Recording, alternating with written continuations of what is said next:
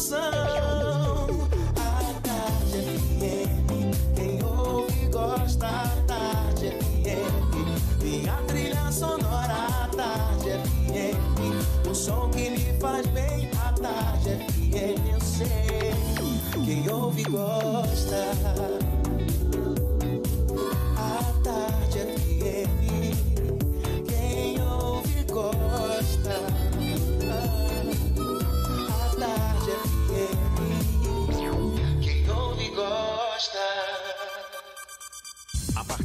Agora, na Tarde FM, Isso é Bahia. Um papo claro e objetivo sobre os principais acontecimentos do dia. Um programa com a marca do Grupo A Tarde de Comunicação e do Bahia Notícias. Para botar tempero no começo da sua manhã. Isso é Bahia. Isso é Bahia. Apresentação: Jefferson Beltrão e Fernando Duarte. Isso é Bahia. Oferecimento Ferreira Costa. Tudo para casa, construção e decoração. Salve, salve, bom dia! Seja bem-vindo, seja bem-vinda. A partir de agora, estamos começando mais um Isso é Bahia. E vamos aos assuntos que são destaque nesta segunda-feira, 27 de julho de 2020. Fiocruz aposta em vacinação contra a Covid-19 a partir de 2021. Bahia tem mais de 1.700 novos casos do novo coronavírus, número total passa de 148 mil. Brasil soma mais de 87 mil mortes e supera os 2 milhões e 400 casos da doença. Em todo o mundo, são mais de 16 milhões de casos da Covid-19. Cobrança pelas vagas da Zona Azul é retomada hoje em Salvador. Feira de Santana autoriza retorno das atividades presenciais em autoescolas e em cursos de idioma também a partir desta segunda. Capital baiana ganha novos voos para cidades do Nordeste em agosto. Bahia deixa de arrecadar quase 500 milhões de reais por causa da sonegação de impostos em 2019. Bahia está nas semifinais do Campeonato Baiano. O Vitória é eliminado do Baianão e da Copa do Nordeste. Isso é Bahia! Você sabe, programa recheado de informação. Temos aqui notícias, bate-papo, comentários para botar tempero no começo da sua manhã. Junto comigo, senhor Fernando Duarte. Bom dia! Bom dia, Jefferson. Bom dia, Paulo Roberto na operação, Rodrigo Tardio, Vanessa Correia, Igor Barreto na produção. E um bom dia para os nossos queridos ouvintes que seguem a quarentenados em isolamento e distanciamento social, mas também todos aqueles que demandam sair de casa, profissionais da área de saúde, segurança pública, rodoviários, metroviários, motoristas de táxi, de aplicativo, frotistas, quem atua em ramos essenciais como supermercados, farmácias, pet shops, açougues, padarias e agora shopping centers e quem atua também em templos religiosos. Sejam todos muito bem-vindos a mais uma edição do Isso é Bahia. A gente lembra, você nos acompanha também pelas nossas redes sociais, tem o nosso aplicativo, pela internet é só acessar atardefm.com.br. Pode também nos assistir pelo canal da Tarde FM no YouTube, se preferir pelo portal A Tarde e, claro, participar enviando suas mensagens pelos nossos canais de comunicação, Fernando. O WhatsApp é o 71993111010 e você também pode interagir com a gente pelo YouTube. Mande a sua mensagem, participe, esteja presente no estúdio do Isso é Bahia. Hoje Fernando está com uma máscara muito grossa, não sentiu o cheirinho da bacia de café do senhor Paulo Roberto, mas que está tomando conta aqui do nosso estúdio. Tudo isso e muito mais a partir de agora para você.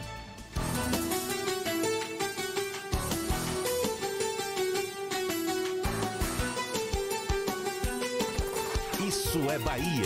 Previsão do tempo. Previsão do tempo. Previsão do tempo.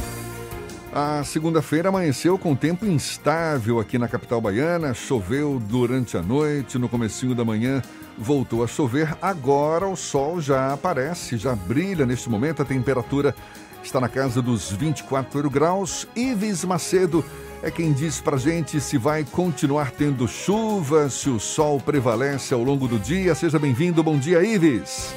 E aí, Jefferson, bom dia para você, meu amigo. Bom dia para toda a equipe do programa Isso é Bahia. Uma ótima segunda-feira para você, ouvinte, nosso amigo, nossa amiga, que já começa a semana aqui com a gente. Olha, Jefferson, na primeira parte da previsão do tempo, eu começo falando de Salvador e região metropolitana, que tem previsão de céu nublado hoje. Sol aparece com menos frequência e tem possibilidade de chuva a qualquer hora do dia. Em resumo, o tempo deve ficar instável com momentos de sol e também de chuva durante toda essa segunda-feira. A temperatura oscila entre 22 e 27 graus. Presenteie seu pai empreendedor com o Praimel e Itachi. Vai ajudar com certeza a impulsionar o negócio dele. Ligue para do Frio 3380 2600 e mostre que você é fã do papai. É com você, Jefferson. Daqui a pouco eu tô de volta com a previsão do tempo para o interior do estado. Segue daí. Valeu, Ives. Até já então, agora 7 e 5 na tarde FM. Isso é Bahia. O ministro Alexandre de Moraes, do Supremo, determinou a suspensão das contas de 16 simpatizantes do presidente Jair Bolsonaro no Twitter. A medida foi tomada no âmbito do inquérito das fake news e, segundo Moraes, tenta coibir o uso das contas para a disseminação programada de conteúdo falso e de desinformação. Essa medida foi tomada na última sexta-feira e repercutiu durante o fim de semana com os usuários suspensos, usando contas paralelas para continuar agitando a militância bolsonarista. A decisão do ministro do STF é marcada por polêmica e pode ser um sinal negativo de que, mesmo com as instituições democráticas funcionando, há um quê de autoritarismo presente no centro do debate político do Brasil. Esse é o tema do comentário político de Fernando Duarte. Isso é Bahia. Política. A Tarde FM. A última semana terminou, Jefferson, com essa decisão controversa do ministro Alexandre de Moraes, do Supremo Tribunal Federal, que determinou a suspensão dessas 16 contas de bolsonaristas no Twitter. Ainda em maio, este mesmo grupo de seguidores do presidente Jair Bolsonaro havia sido alvo de bandados de busca e apreensão e quebras de sigilo no inquérito das fake news, o que foi criticado pelas mais diversas vertentes políticas. Por mais que gere uma enxurrada de memes e de elogios vindos dos adversários, a suspensão das contas abre um precedente perigoso. E se a medida se tornar cada vez mais frequente? Não que eu concorde com que qualquer um dos alvos da determinação do STF escreve. Inclusive, eu discordo completamente. Naqueles perfis, a desinformação talvez seja o que aparece com maior frequência, além de alimentar o discurso de ódio típico do bolsonarismo, que vive em processo constante de alimentação para que não perca força política. Porém, não deveria ser necessária uma decisão controversa de um ministro do STF para que identificássemos a postura inapropriada e antidemocrática dos autores. É proposital até não identificá-los. Parte da estratégia desse segmento é reforçar a própria imagem raivosa para dar alimento aos trolls e à comunidade que sobrevive à custa dessa política de desinformação e todos os listados por Moraes podem ser considerados mestres nesta arte. Foram se especializando ao longo dos últimos anos, viveram seu ápice durante a campanha eleitoral de 2018 e estavam em um momento de regozijo, até que apareceu o inquérito das fake news. Como não há uma legislação específica para tratar da disseminação de conteúdo falso com fins eleitorais, inclusive a lei aprovada no Senado é bem limitada nesse sentido, o STF resolveu mexer os pauzinhos num arremedo hermenêutico para tentar justificar as ações contra este grupo.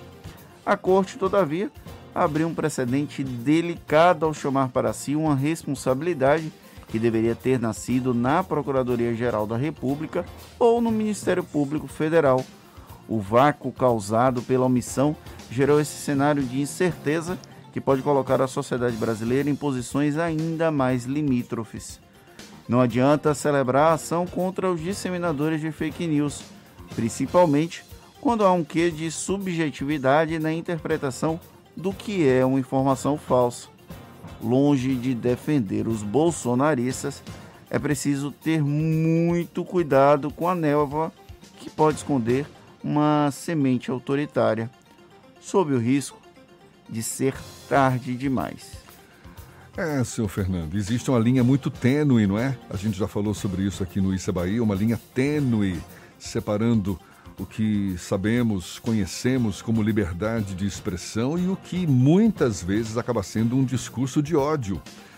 E é o que acaba nos fazendo pensar até onde podem ser expressas essas, essas palavras de ódio, essas manifestações controversas sem que haja uma intervenção governamental para barrá-las. Pode parecer meio fora de lugar, mas não necessariamente. A gente lembra que o Adolf Hitler foi o maior adepto da cultura de ódio da história da humanidade. Foi com, foi com os discursos dele que uma nação inteira acabou sendo induzida, não é? A o quê? Matar aproximadamente um milhão de judeus, isso no século XX. Quer dizer, esse discurso de ódio que muitas vezes se confunde com o que chamamos de liberdade de expressão, muitas vezes faz apologia à violência, seja física, seja psicológica, e acaba gerando esse debate em que a gente está se metendo agora. O que não deveria acontecer é o governo federal ingressar no, na justiça contra a decisão de suspensão das 16 contas. Qualquer um dos 16 envolvidos poderia ter feito isso, até órgãos, sei lá, de classe ou instituições como o, o site de um deles, uma das 16 contas suspensas, mas o governo federal fazer esse intermédio com a justiça só complica um pouco mais a nossa já confusa organização jurídica eleitoral no país. Agora são 7 e 12 e a Bahia registrou ontem 1.780 novos casos da Covid-19 e 42 novas mortes provocadas pela doença, segundo dados divulgados pela Secretaria Estadual da Saúde. Com isso, o número de casos da doença confirmados no estado sobe para mais de 148 mil e o de mortes para 3.182. De acordo com a CESAB, 131 mil pessoas estão recuperadas da doença. Em relação à taxa de ocupação dos leitos de UTI adulto na Bahia, 76% estão ocupadas. Aqui em Salvador, segundo a CESAB, os leitos de UTI adulto estão com 72% de ocupação. De acordo com os dados divulgados pelo Ministério da Saúde, ontem o Brasil soma 87.004 mortes e mais de 2 milhões e 400 mil casos confirmados da Covid-19. Nas últimas 24 horas, o governo federal registrou 555 novos óbitos e mais de 24 mil pessoas infectadas pelo novo coronavírus. Mais de um milhão e meio de pessoas já se recuperaram da doença. E aí a gente precisa fazer aquela velha observação que os boletins de sábado, domingo e segunda-feira trazem uma distorção porque há uma subnotificação nesse período. Então, o boletim da terça-feira, é, inclusive, traz o acumulado desses últimos três dias e é que traz um número um pouco mais próximo da nossa realidade. O que não deixam de ser números assustadores, olha só, em nível mundial. Os casos confirmados desse novo coronavírus superaram a marca de 16 milhões segundo o monitoramento da Universidade Norte-Americana Johns Hopkins. Os cinco países com maior número de casos: Estados Unidos, Brasil, Índia, Rússia e África do Sul. Mais de 644 mil pessoas morreram devido à Covid-19. Os países com maiores números de mortes são Estados Unidos, Brasil, Reino Unido, México e Itália. Atenção você motorista, a cobrança pelo estacionamento em vagas de zona azul aqui em Salvador vai ser retomada hoje. O pagamento estava suspenso desde o mês de março, como medida de combate ao novo coronavírus. A prefeitura informou que neste primeiro momento só não vai ser permitido deixar os veículos nos estacionamentos fechados administrados pela Trans Salvador, que ficam ali na Barroquinha e o São Raimundo no Politeama. Já os estacionamentos fechados, localizados na Barra, Boulevard 161, Mercado do Peixe e no Campo Grande, vão estar abertos ao público. Acabou a mamata, né? Zona Azul de volta sendo cobrada agora 7h14 na tarde FM.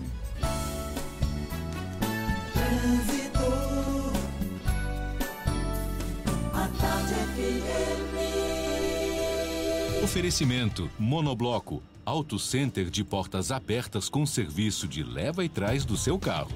A gente fala agora com Cláudia Menezes, desde cedinho, acompanhando o fluxo de veículos na Grande Salvador, começo de manhã, de pistas molhadas, não é? Choveu durante a noite, é também agora no comecinho da manhã. Cláudia, seja bem-vinda, bom dia. Muito bom dia, Jefferson. Bom dia para toda a turma do Isso é Bahia. Chego com informação que tem um carro quebrado na Avenida CM, no trecho do Itaigara, perto da saída da Avenida Paulo VI.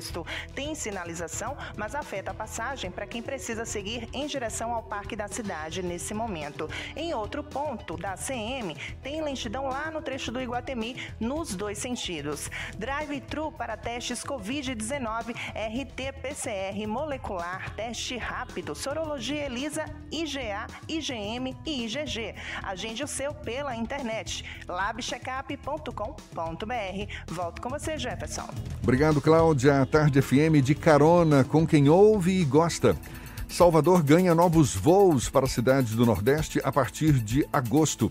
Feira de Santana autoriza retorno das atividades presenciais em autoescolas em cursos de idiomas a partir de hoje. A gente dá os detalhes já já para você.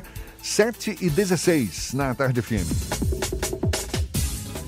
Você está ouvindo Isso é Bahia. O mundo entrou em guerra, uma guerra difícil contra um inimigo invisível e mortal. Mas como baianos que somos, fomos à luta, com ação e união, porque toda a vida importa. Dedicamos muitas UPAs pelo estado ao coronavírus, separamos hospitais para os atendimentos na capital e no interior, dobramos o número de leitos, investimos em equipamentos, apoiamos nossos heróis do dia a dia, ajudamos quem mais precisa com a conta de água e vale alimentação, e vimos a solidariedade chegar em todo canto. Vestimos nossas máscaras, descobrimos a importância de ficar em casa. Sabemos que não está fácil, mas a guerra continua, por isso não desista. Se tiver sintomas, ligue Telecoronavírus 155. Baixe também o aplicativo Monitora Covid-19 e continue cuidando de você e dos outros. Entramos nessa guerra contra o coronavírus juntos e juntos também é que vamos vencer. Governo do Estado. Assembleia Legislativa da Bahia. Plantão permanente contra o coronavírus. Aprovando o pagamento de três meses de água para mais de 233 mil famílias. Desburocratizando os processos de compra de aparelhos e materiais de saúde. Garantindo auxílio às famílias dos profissionais de saúde que perderam a vida contaminados. Ampliando prazos de pagamento das dívidas do Estado para direcionar recursos ao combate. Juntos, Juntos vamos fazer valer a nossa força e vencer o coronavírus. Alba, Assembleia Legislativa da Bahia. Monobloco, o pneu mais barato da Bahia. 0800 111 70 80 e a hora certa. A tarde FM 7 e 18. Você sabia que na Monobloco os pneus velhos deixados pelos clientes podem virar chachim, cadeira e até asfalto? E que a Monobloco apoia o esporte amador e a cultura? E que também na Monobloco uma parte do lucro do serviço do seu carro você pode direcionar para algumas instituições beneficentes? Não sabia? Então se ligue. Monobloco faz tudo de mecânica e tem o pneu mais barato da Bahia. Água de Meninos, Lauro de Freitas e Abrantes. 0800 111 7080. Voltamos a apresentar Isso é Bahia. Um papo claro e objetivo sobre os acontecimentos mais importantes do dia. 7 e 18 agora, a gente segue juntos aqui pela Tarde FM e dando uma passadinha pela redação do portal Bahia Notícias, Lucas Arras é quem está conosco agora, mais uma vez com notícias, novidades. Seja bem-vindo, bom dia, Lucas. Dia, Jefferson, bom dia, Fernando e quem nos escuta aqui na capital do estado. A busca é emergencial por maior estrutura na rede de saúde devido à pandemia do novo coronavírus interrompeu pela primeira vez uma queda que vinha ocorrendo nos últimos anos do total de leitos de internação existentes no Sistema Único de Saúde, o SUS brasileiro. Dados de um levantamento feito pelo Conselho Federal de Medicina mostraram que entre fevereiro e junho deste ano foram abertos mais de 22 mil leitos de internação na rede pública. Com isso, o total de leitos do SUS passou de 294 mil para 316 mil. No entanto, o Conselho Federal de Medicina faz uma ressalva. Muitos desses leitos estão em hospitais de campanha e devem ser desmanchados em breve, já que ocupam locais em ginásios e até mesmo em estádios. Até então, o Brasil vinha registrando a queda ano a ano do número de leitos do SUS. Entre janeiro de 2011 e janeiro de 2020, por exemplo, 41 mil leitos haviam sido fechados. Eu sou Lucas Arraes, falo direto da redação do Bahia Notícias para o programa Isso é Bahia. É com vocês no estúdio. As limitações de locomoção impostas pelas medidas para impedir a propagação do novo coronavírus atingiram em cheio toda a cadeia do setor de transportes, uma das áreas econômicas mais afetadas pela crise causada pela pandemia da Covid-19. Esse assunto é o principal destaque na edição de hoje aqui do Jornal à Tarde. Dos sistemas de mobilidade pública nas cidades e intermunicipais, sistemas afetados por decretos do Estado e das prefeituras, além da grande redução da demanda de passageiros, além de áreas como transporte escolar. Pois é, tudo isso fez com que a situação se tornasse extremamente crítica após mais de quatro meses de quarentena. Com isso, e com o início da flexibilização das medidas na semana passada em Salvador, volta a se acender uma luz no fim do túnel, quem sabe, não é? Contudo, os efeitos da crise estão em toda parte, com demissões e dívidas acumuladas por empresas e profissionais autônomos. Em mais uma reportagem da série especial publicada às segundas-feiras, o Jornal à Tarde de hoje debate os desafios para o setor e mostra a expectativa e ações dos profissionais e do poder público para superar esse difícil momento, momento de crise na retomada das atividades. Agora, 7h21. Pois é, por conta da pandemia e da crise econômica que se abate sobre grande parte da sociedade, muitos pais de alunos também estão com dificuldade, e no caso, dificuldade para conseguir manter as mensalidades escolares. Muitos alegam, inclusive, que correm o risco até de perder o conteúdo didático que está sendo disponibilizado de forma digital pelas escolas, caso as mensalidades não estejam em dia. E mais, poderiam até ser denunciados por não acharem um meio de manter as crianças na escola, mesmo que de forma remota, como aconteceu recentemente em Curitiba, onde uma instituição chegou a falar que denunciaria uma família para o Conselho Tutelar, já que a lei federal prevê a obrigatoriedade de crianças a partir de 4 anos estarem na escola. Agora, existe de fato alguma punição para o chamado abandono intelectual em tempos de pandemia? É o que a gente fica sabendo com mais detalhes agora, conversando com a diretora de políticas públicas do movimento liberal Livres, Isabela Patriota. Na verdade, esse papo a gente vai ter mais tarde. Primeiro, a gente vai atualizando novas informações aqui para você. Vamos com notícias, já. Vamos lá, olha só. O... Ah, vamos falar de emprego. Afinal de contas, segunda-feira, muita gente em busca de. Recolocação profissional. Olha só, o SIM Serviço Municipal de Intermediação de Mão de Obra está oferecendo hoje 40 vagas em Salvador devido a. Peraí, 40 vagas em Salvador e por conta da pandemia da Covid-19, o atendimento presencial, a gente sabe, está suspenso na sede do SIM. Agora, os candidatos podem batalhar por uma dessas vagas por meio do sistema de teleatendimento que funciona das 8 da manhã às 2 da tarde. Os interessados devem ligar para o código de Salvador, que é o 71 3202 2003. 3202 2003. Entre as vagas disponíveis estão para técnico de enfermagem em UTI, bombeiro hidráulico, açougueiro, cuidador de idosos, motorista de caminhão, auxiliar de depósito e açougueiro, que eu já falei, né? E a partir do próximo dia 3 de agosto, Salvador vai ganhar mais conectividade com as várias cidades do Nordeste. A Azul Linhas Aéreas anunciou novas frequências interligando Vitória da Conquista, Ilhéus, Porto Seguro e a capital baiana a outras importantes cidades brasileiras. Por outro lado, a Gol Linhas Aéreas também está anunciando que no final de agosto vai retomar voos regionais e que vai ter sete novas rotas no Nordeste, conectando o Aeroporto Internacional de Salvador com as cidades de Maceió, Petrolina, Aracaju, Vitória da Conquista, Porto Seguro, Ilhéus e Barreiras. Autoescolas, cursos profissionalizantes e escolas de idioma em Feira de Santana vão retomar as aulas práticas a partir desta segunda-feira. Um decreto publicado na edição da última sexta-feira do Diário Oficial do Município estabelece uma série de exigências para a retomada das atividades presenciais.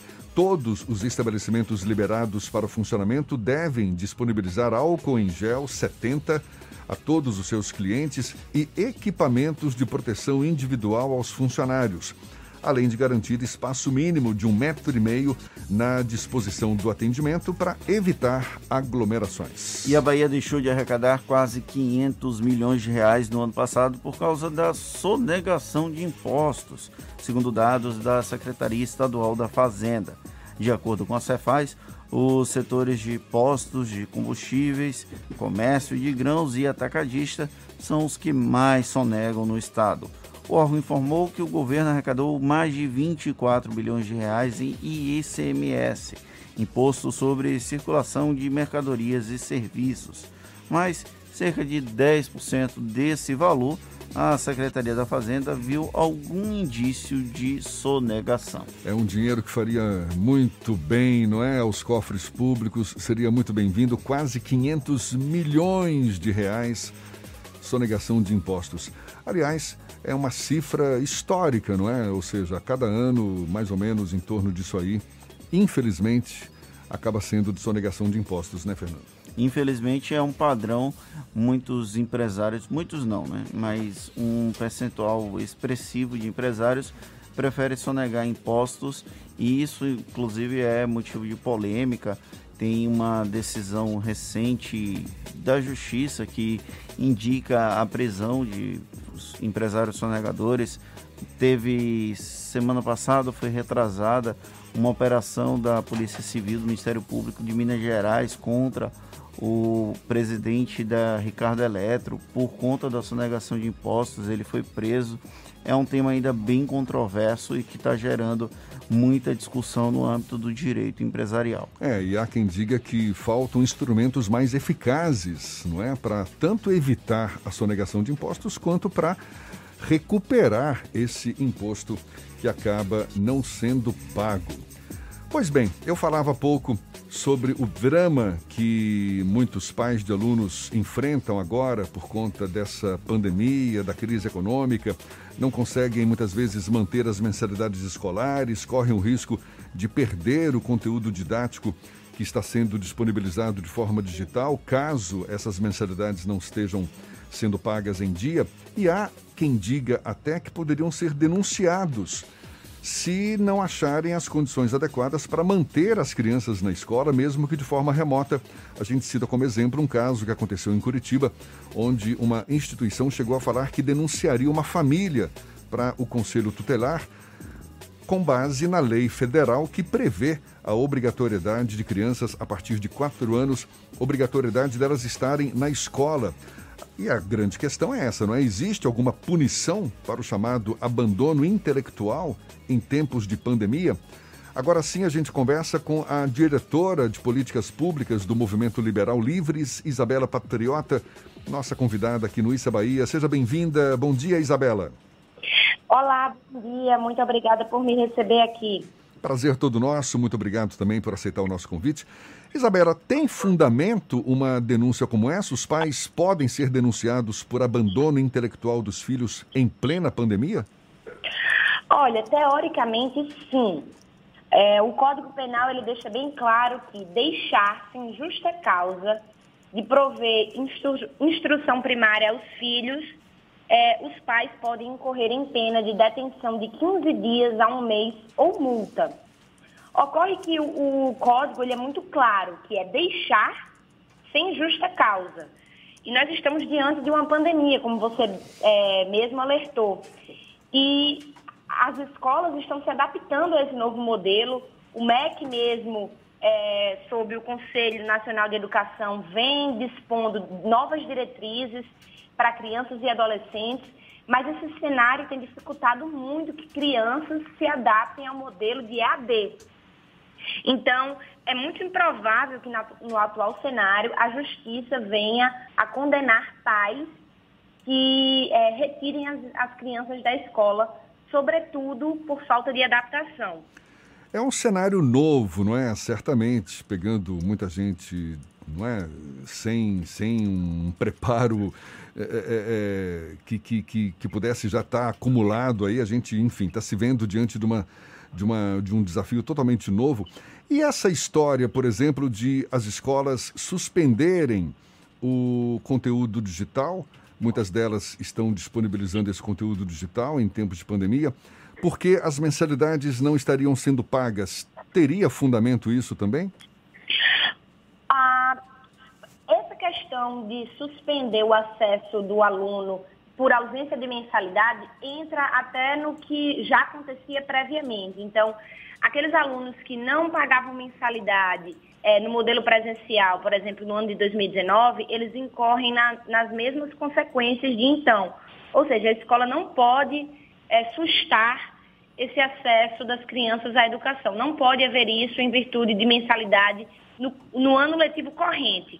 O que poderia acontecer era, essa, era sustar esse contrato é, na renovação da matrícula, o que não é o caso. Então, as crianças que estão matriculadas, que estão matriculadas e, e já estão é, pagando mensalidade, caso haja ruptura de contrato, as escolas não podem, no momento, é, sustar essa, esse acesso ao modelo EAD. Então, não é uma possibilidade.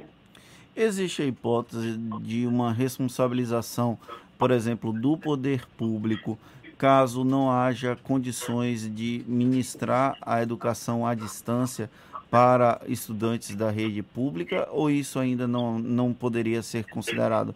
Já que tem uma dificuldade muito grande do acesso da educação à distância, por questões tecnológicas, por acesso à internet e todas essas variáveis? É, é muito improvável, é justamente como a gente está conversando aqui, né? O Brasil ainda não tinha enfrentado uma pandemia desse nível e eu, eu, falo do Brasil, mas é improvável que em qualquer lugar do mundo a gente tivesse enfrentado uma pandemia do nível da que nós estamos enfrentando é, na realidade que nós vivemos com acesso a EAD e etc. As outras pandemias eram em outras realidades, então, por exemplo, os dados atuais, né? Só 14% das escolas públicas em 2019 tinham estrutura EAD é, no Brasil. Então, o, restante desse percentual dessas escolas tiveram que se adaptar de supetão.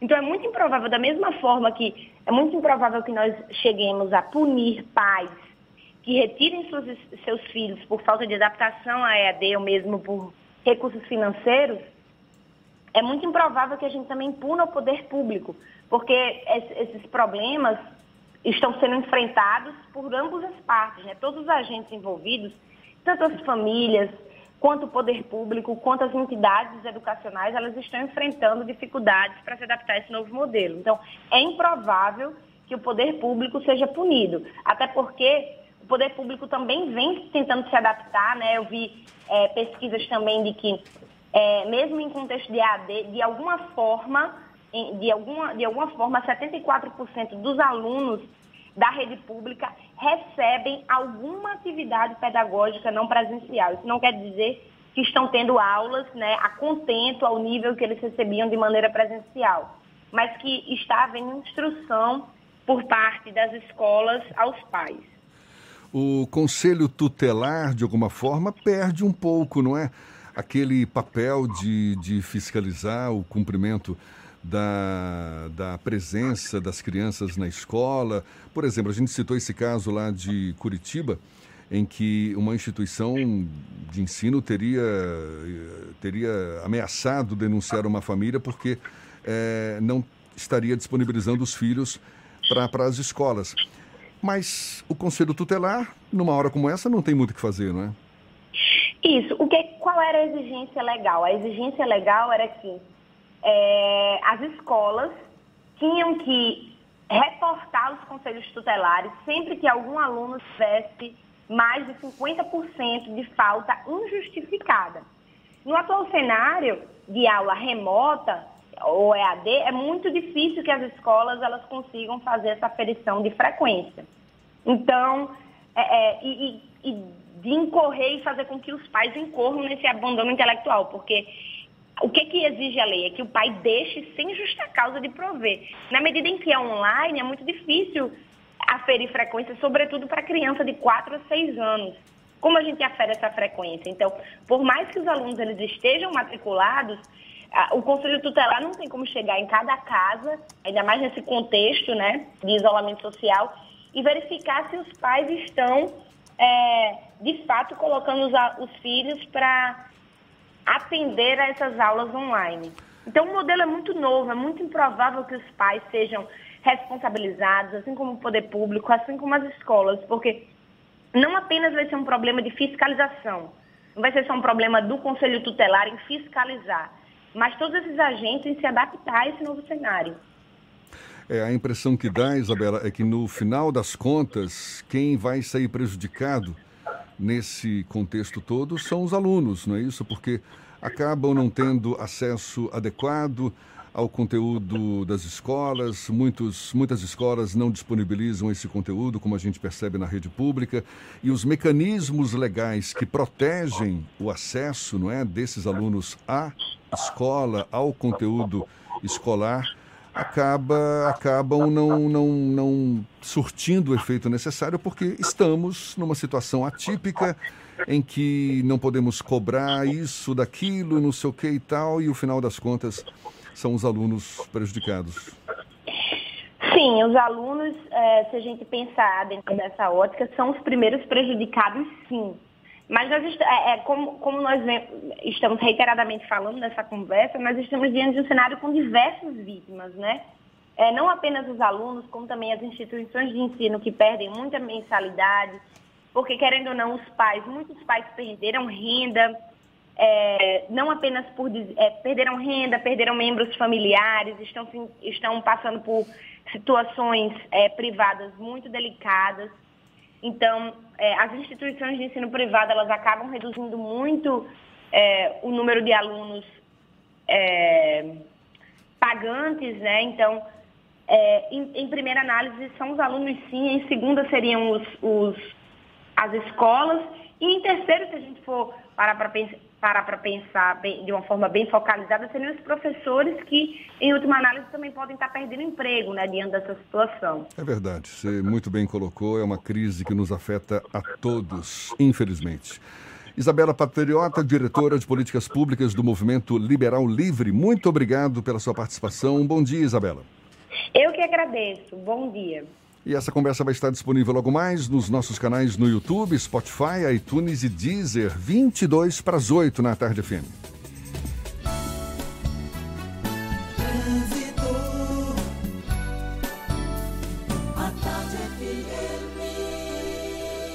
Oferecimento Monobloco, Auto Center de portas abertas com serviço de leva e trás do seu carro.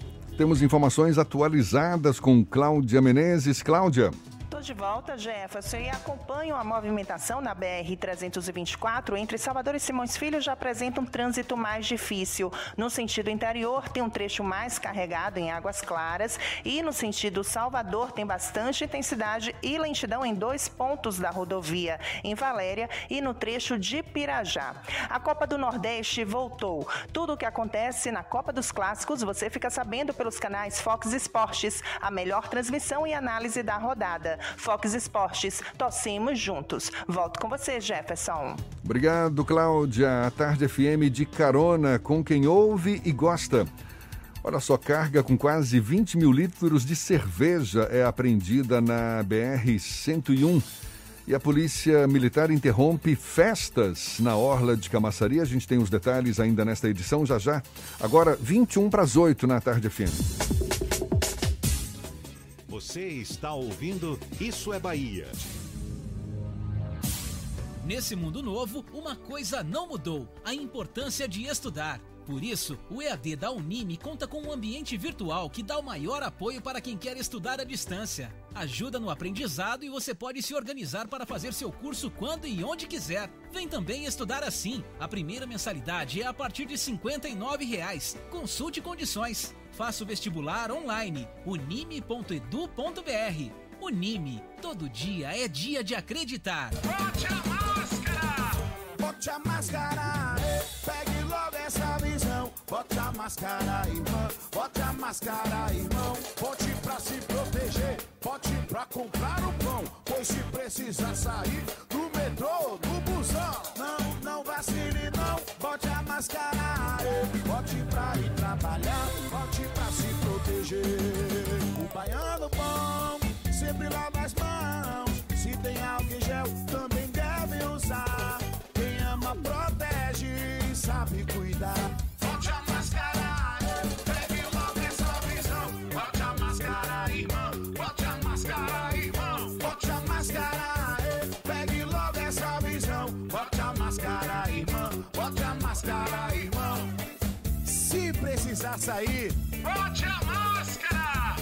Bahia contra o coronavírus. Governo do!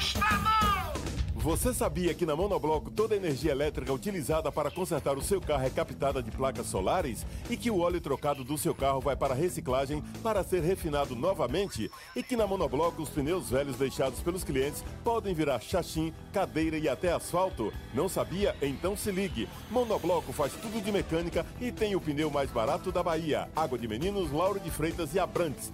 0800 111 7080. Central Papelaria, os melhores preços e a maior variedade em material escolar e escritório da Bahia e a hora certa. Agora faltam 20 minutos para as 8 horas. A Tarde FM, quem ouve gosta. Um bom dia para você.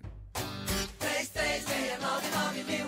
Central Papelaria, variedade assim você nunca viu. 3369 mil, é só ligar. 3369 mil. Central Papelaria, você encontra tudo em material escolar. Tudo pro seu escritório, 3369 Ligue 3369 mil, a maior variedade em material escolar e de escritório. Central Papelaria Lauro de Freitas. 3369 mil. Voltamos a apresentar Isso é Bahia. Um papo claro e objetivo sobre os acontecimentos mais importantes do dia. Já já tem as dicas da Marcita para deixar a sua o co- comecinho da semana, né? A sua segunda-feira mais animada e agora a gente vai para a redação do Portal à Tarde. Rafael Santana é quem está conosco nesta segunda. Bom dia, Rafael. Bom dia, Jefferson Fernando, e um bom dia também para você que está acompanhando Isso é Bahia. Ao menos 700 rodoviários do transporte intermunicipal foram demitidos no estado desde o início da pandemia do novo coronavírus. Os números são reflexo dos decretos sancionados pelo governador Rui Costa, que suspende aí a circulação do transporte em 90% dos municípios baianos. As decisões mantêm a proibição das viagens de ônibus no estado até esta sexta-feira. Aqui em Salvador estão valendo as regras implantadas pela Prefeitura. Com isso, outras categorias do setor de transportes e logística foram diretamente atingidas, como os taxistas, motoristas por aplicativos, além de condutores de vans escolares e de turismo. E um casal foi preso na noite de ontem na BR-101, no trecho do município de Eunápolis, no sul da Bahia, acusado de tráfico de drogas. De acordo com a Polícia Rodoviária Federal, a dupla transportava quase 100 quilos de maconha escondidos no porta-malas. Ao solicitar a parada do veículo durante a abordagem de praxe, a equipe da Polícia Rodoviária notou certo nervosismo do motorista e da passageira e decidiu fazer a inspeção. Ao abrir o porta-malas, foram localizados 123 tijolos escondidos em três sacos, que totalizaram 100 quilos. O homem de 31 anos informou aos policiais que recebeu a maconha em São Paulo e, inicialmente, receberia 2 mil reais para custear as despesas e, assim que entregasse a droga em Eunápolis, receberia mais 3 mil reais. Bom, eu sou Rafael Santana do Portal à Tarde, volto na segunda hora com mais informações. Antes, você fica com a dica da Marcita. Shows, dança, teatro, música, diversão. Ouça agora as dicas da Marcita com Márcia Moreira. Olá, vamos às dicas para esta segunda-feira. Durante o mês de julho, o Palacete das Artes vem apresentando em suas redes sociais vários momentos da exposição Frida e Diego, um sorriso no meio do caminho. Com mais de 60 imagens, a mostra, que foi promovida em 2018, retrata a controvérsia e notável história do casal de artistas mexicanos Frida Kahlo e Diego Rivera. Para encerrar as homenagens a Frida, de 29 a 31 de julho, serão exibidos uma live, uma performance de dança e uma performance teatral sobre a vida e obra de uma das mais importantes pintoras mexicanas do século XX. Tudo ao vivo, sempre a partir das 5 da tarde, no Instagram do Palacete das Artes. Os cantores e compositores Paquito e Rony Jorge estão na versão digital do projeto Terça da Música, que vem exibindo shows realizados na Sala do Coro do Teatro Castro Alves. Paquito se apresentou no espaço duas vezes com o repertório do seu disco Xará.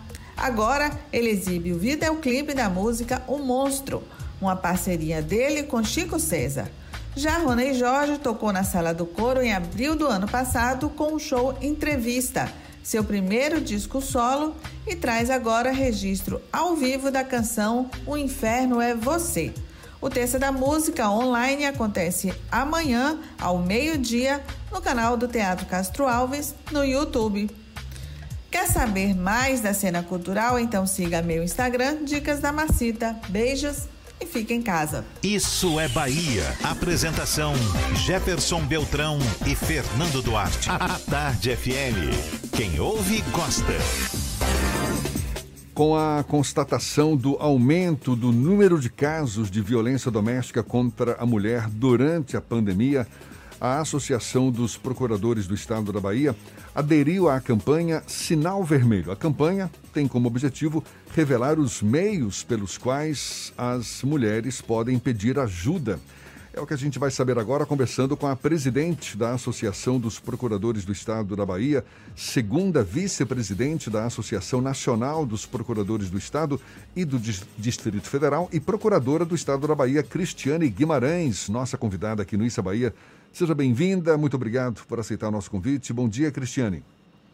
Bom dia, Jefferson Beltrão. Bom dia, equipe desse prestigioso Isso é Bahia. Tá?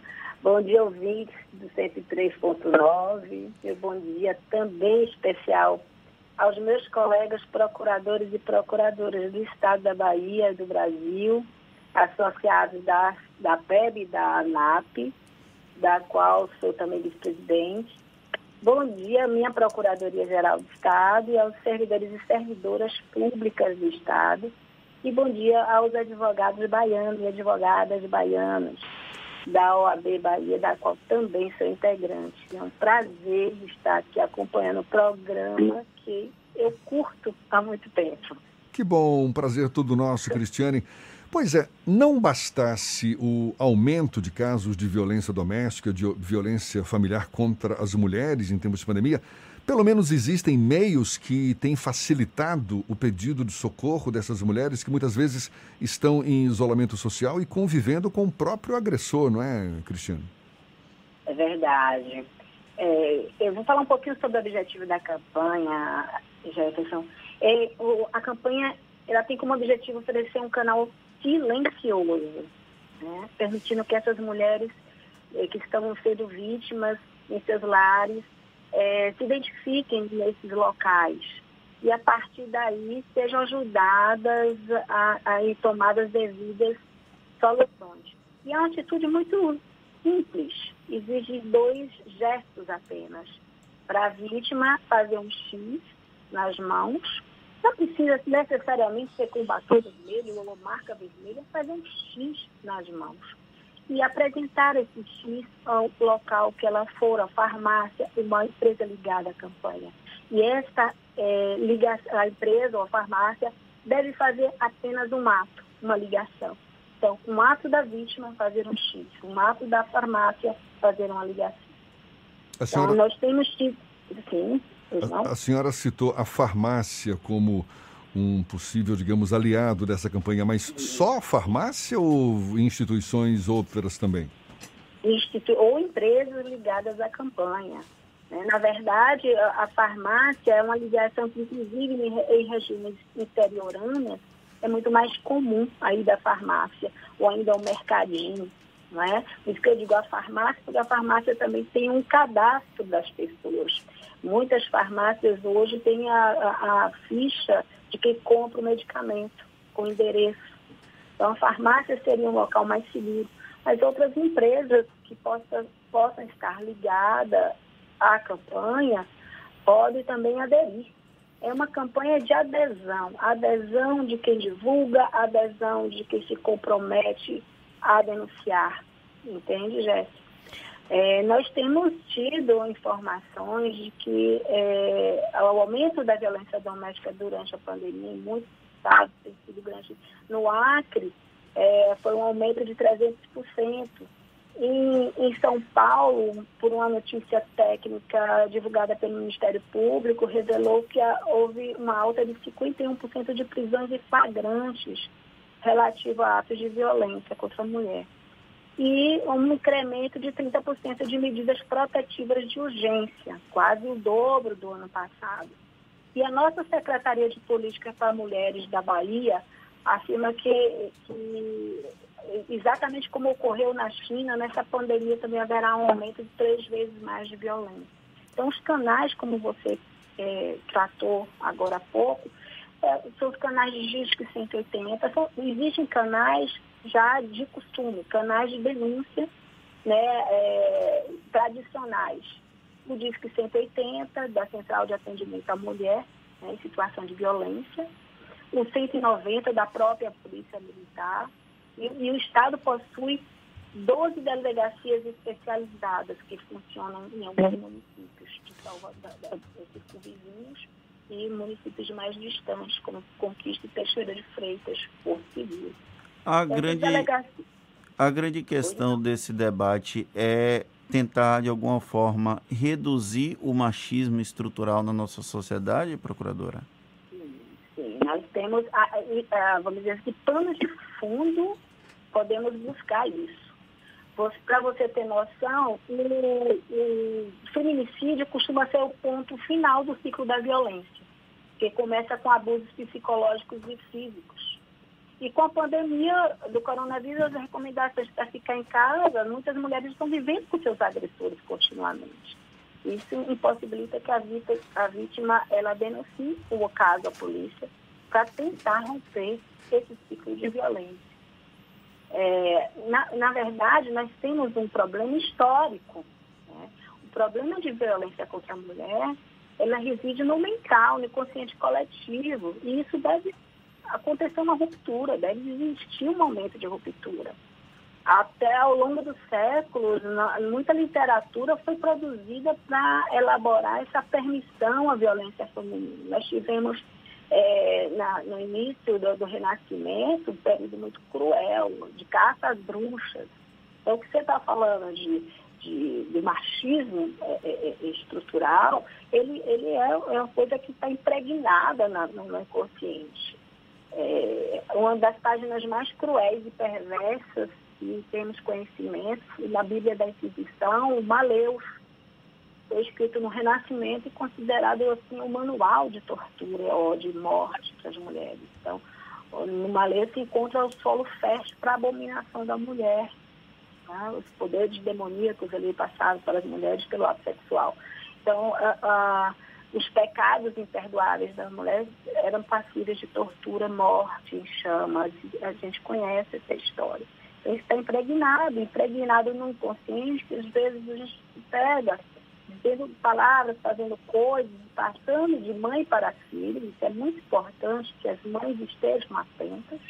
Né? Há poucos dias eu vi uma, uma criança fazendo uma propaganda de um brinquedo que ela tinha recebido, e era um brinquedo, um passa-roupas, passa-ferro em roupas.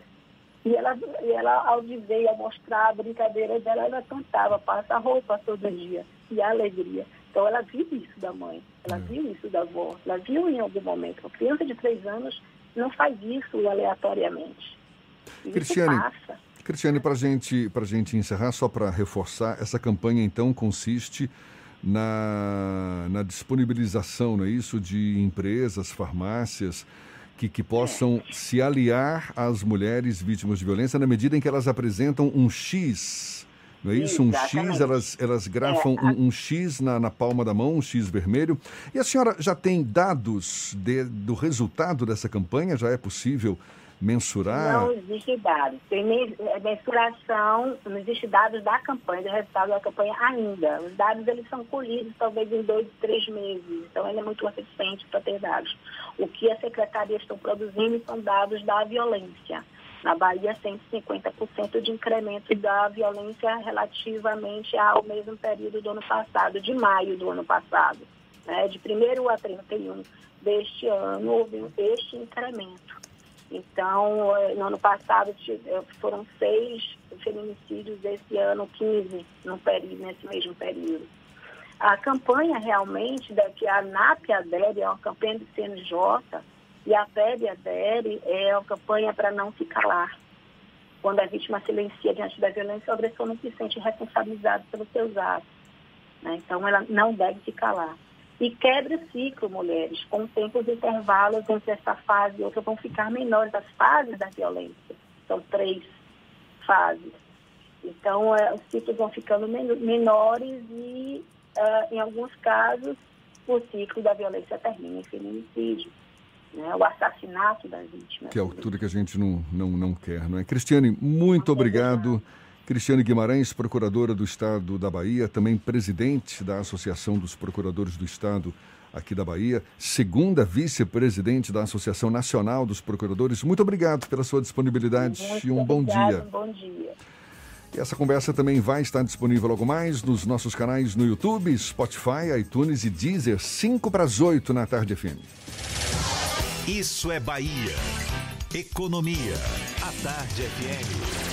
Bom dia, Jefferson. Bom dia, Fernando. Bom dia, queridos ouvintes da rádio A Tarde FM. Na sexta-feira, o índice Ibovespa fechou em leve alta de 0,09% a 102.400 pontos, principalmente com a união de legislativo e executivo no Brasil, sobrepondo-se ao aumento do risco geopolítico gerado pelos atritos entre Estados Unidos e China. Além disso, nosso dólar comercial caiu 0,12% a R$ 5,20. E para hoje, o foco do investidor fica com o Boletim Fox, que projeta importantes indicadores econômicos. Eu sou Nicolau Eloy, sócio da BP Money, a nova plataforma educacional da BP Investimentos. E para ter mais acesso a nossos conteúdos, entre no nosso site www.bpmoney.com.br.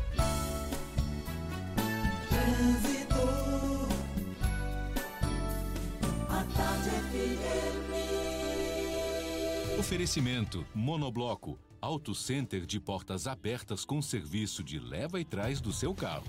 A gente volta a falar com Cláudia Menezes. Cláudia. Tô de volta, Jefferson, e vamos comigo para o subúrbio. A suburbana já apresenta aí bastante lentidão, um trecho congestionado entre plataforma e o Lobato, em direção à região da Cidade Baixa. Em outro ponto, quem sai de Paripe pega bastante lentidão na estrada da Base Naval de Aratu, em direção à BR-324. Essa estrada é conhecida também como a Estrada do Derba. E vamos para a BR também, que apresenta aí um trânsito bem carregado em muitos pontos entre Salvador e Simões Filho, nos dois sentidos da rodovia, reflexo de acidentes na BR-324. Baixe o app Bora Brasil e sinta a experiência de rodar nesse avançado aplicativo de mobilidade urbana 100% brasileiro. Bora Brasil, chame o Bora e vamos embora. Volto contigo, Jefferson. Obrigado, Cláudia. Tarde FM de carona com quem ouve e gosta. Intervalo e a gente volta já já para falar para toda a Bahia. São 7h58 na Tarde FM. Você está ouvindo Isso é Bahia. Primeiro curso 100% via Instagram do Brasil. Oficinas via WhatsApp, seminários, painéis setoriais, workshops, encontros de empresários. Tudo digital e gratuito. O maior evento empresarial do estado se reinventou para você fazer o mesmo pelo seu negócio. Semana Sebrae Online para empresários do novo mundo. De 27 a 31 de julho. Vagas limitadas. Garanta a sua. Confira a programação e se inscreva em semanasebrae.com.br. O mundo mudou mudou e para se preparar para o novo, você precisa estudar. Por isso, faça como o Ebert, formado em odontologia pela Unime. Ele contou com professores experientes e conseguiu chegar aonde sempre quis. Vem também para a Unime. Aqui você tem trilhas de carreira, que são conteúdos complementares que o mercado valoriza e bolsas de até 100%. Consulte condições. Faça o vestibular online. unime.edu.br. Unime. Todo dia é dia de acreditar. Assembleia Legislativa da Bahia. Plantão permanente contra o coronavírus. Aprovando o pagamento de três meses de água para mais de 233 mil famílias. Desburocratizando os processos de compra de aparelhos e materiais de saúde. Garantindo auxílio às famílias dos profissionais de saúde que perderam a vida contaminados. Ampliando prazos de pagamento das dívidas do Estado para direcionar recursos ao combate. Juntos, vamos fazer valer a nossa força e vencer o coronavírus. ALBA, Assembleia Legislativa da Bahia. O governo do estado tem mais novidades para o combate ao coronavírus. Você já conhece o telecoronavírus? Basta ligar 155 e você recebe orientações de uma forma mais rápida sobre a doença. O atendimento é das 7 às 19 horas e a ligação é gratuita. Tem também o novo aplicativo Monitora Covid-19, onde você coloca informações sobre a sua saúde e, caso identificado algum risco, um médico faz contato em até 24 horas para orientar você. E é importante permitir que o aplicativo tenha acesso à sua localização. E uma última mensagem: é obrigatório usar máscara nas ruas. O ideal é ficar em casa, mas se precisar sair, vá de máscara. Assim você se protege e evita que o vírus se espalhe. Ao voltar para casa, lembre-se de lavar bem as mãos e depois a máscara com água e sabão. Juntos vamos vencer essa guerra. Governo do Estado, a Bahia contra o coronavírus.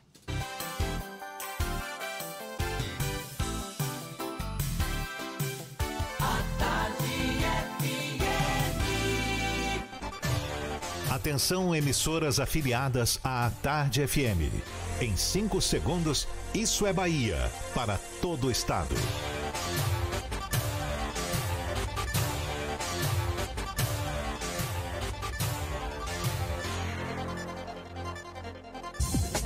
No ar, isso é Bahia. Informação com a marca do Grupo A Tarde e do Bahia Notícias. Política, segurança, saúde, cidadania. Isso é Bahia. Apresentação: Jefferson Beltrão e Fernando Duarte. A Tarde FM. Quem ouve, gosta. Salve, salve, bom dia! Seja bem-vindo, seja bem-vinda. A partir de agora, Isso é Bahia em rede com emissoras de todas as regiões do estado. E vamos aos assuntos que são destaque nesta segunda-feira, 27 de julho de 2020. Fiocruz aposta em vacinação contra a Covid-19 a partir de 2021. Bahia tem mais de 1.700 novos casos do novo coronavírus. Número total passa de 148 mil. Brasil soma mais de 87 mil mortes e supera os 2 milhões e 400 casos da doença. Cobrança pelas vagas da Zona Azul é retomada hoje em Salvador. Feira de Santana autoriza retorno das atividades presenciais em autoescolas em cursos de idioma também a partir desta segunda. Capital Baiana ganha novos voos para cidades do Nordeste em agosto. Vitória é eliminado do Baianão e da Copa do Nordeste. Bahia está nas semifinais do Campeonato Baiano. Isso é Bahia, programa recheado de informação. Estamos aqui movidos por notícias, bate-papo, comentários para botar tempero no começo da sua manhã. Senhor Fernando Duarte, mais uma vez, bom dia! Bom dia, Jefferson. Bom dia, Paulo Roberto na operação, Rodrigo Tardio, Vanessa Correia, Igor Barreto na produção.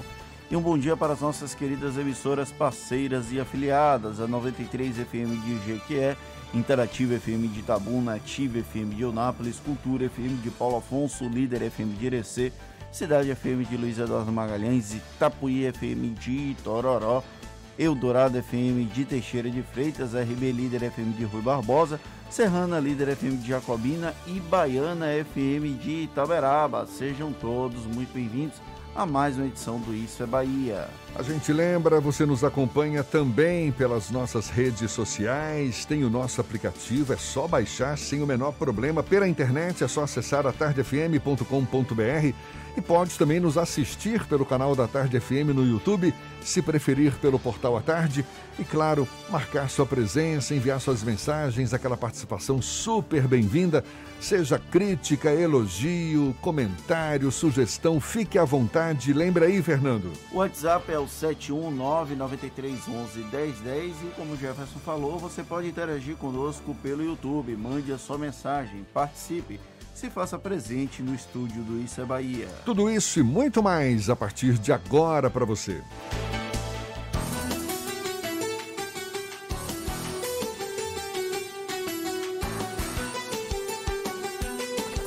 Isso é Bahia. Previsão do tempo. A segunda-feira amanheceu com céu instável. Pois é, aqui na capital baiana já tinha chovido durante a noite, no começo da manhã voltou a chover e vai permanecer instável ao longo do dia, segundo o Serviço Nacional de Meteorologia. Céu nublado, sol com menor frequência, chuva a qualquer hora. A temperatura hoje na capital varia de 22 a 27 graus.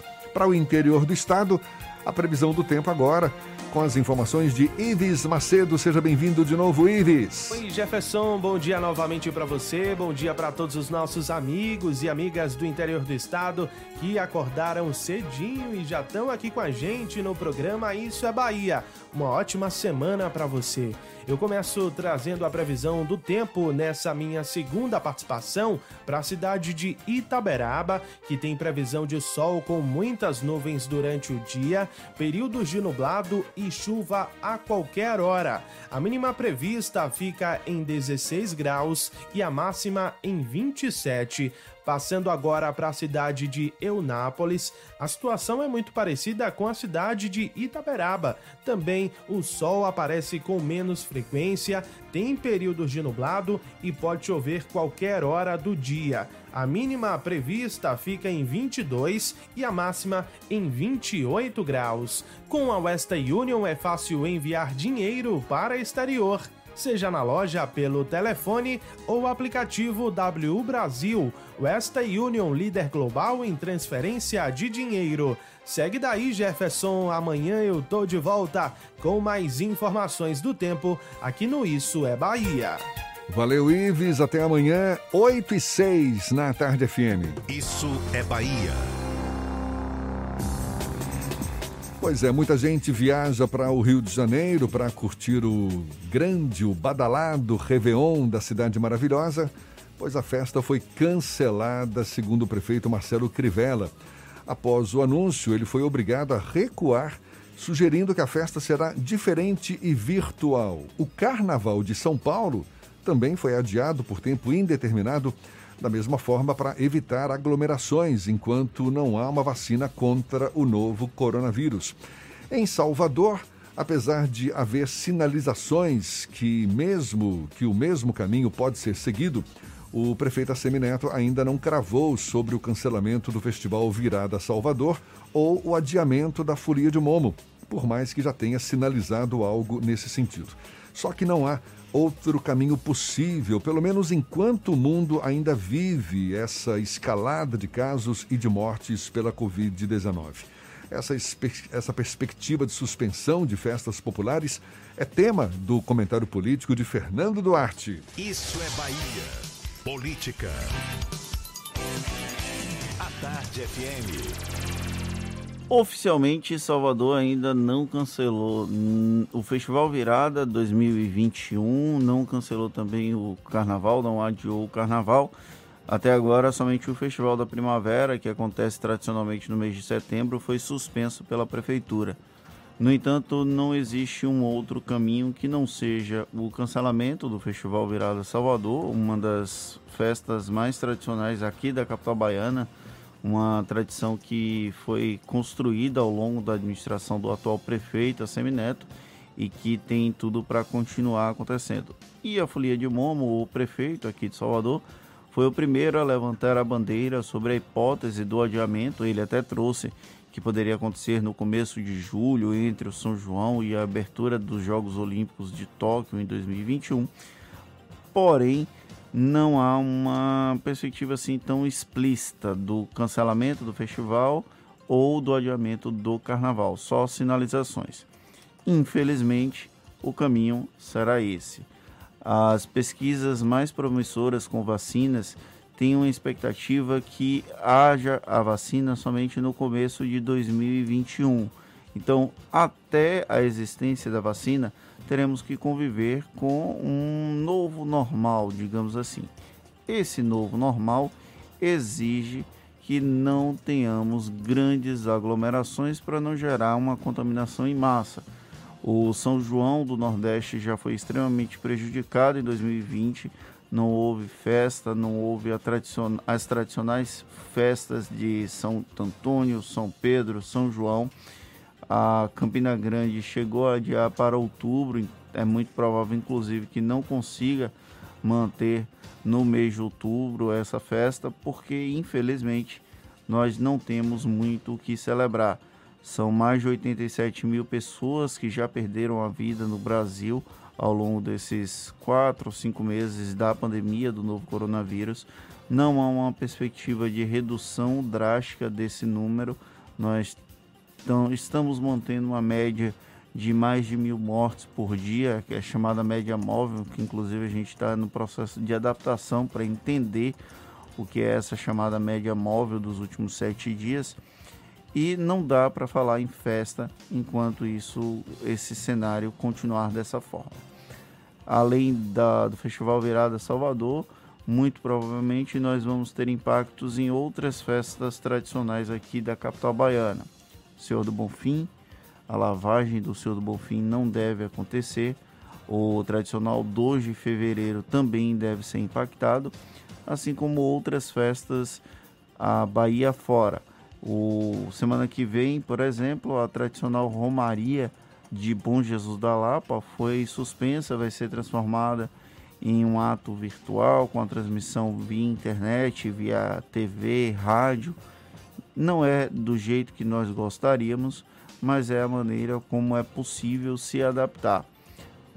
Precisamos tirar o nosso cavalinho da chuva caso alguém tenha expectativa de grandes aglomerações, pelo menos até o primeiro semestre de 2021, quando é possível, é provável que tenhamos uma vacina com um imunizante que tenha um resultado efetivo e que tenha uma vacinação para toda a população. É uma lista interminável essa de festas, de eventos que acabaram sendo cancelados por conta da pandemia, e não só aqui na Bahia, como você destacou, não é? Rio de Janeiro, São Paulo. Tem a Festa Nacional da Maçã em São Joaquim, Santa Catarina também já foi para o telhado. Festa Peão de Barretos, interior de São Paulo, famosíssima festa Peão de Barretos.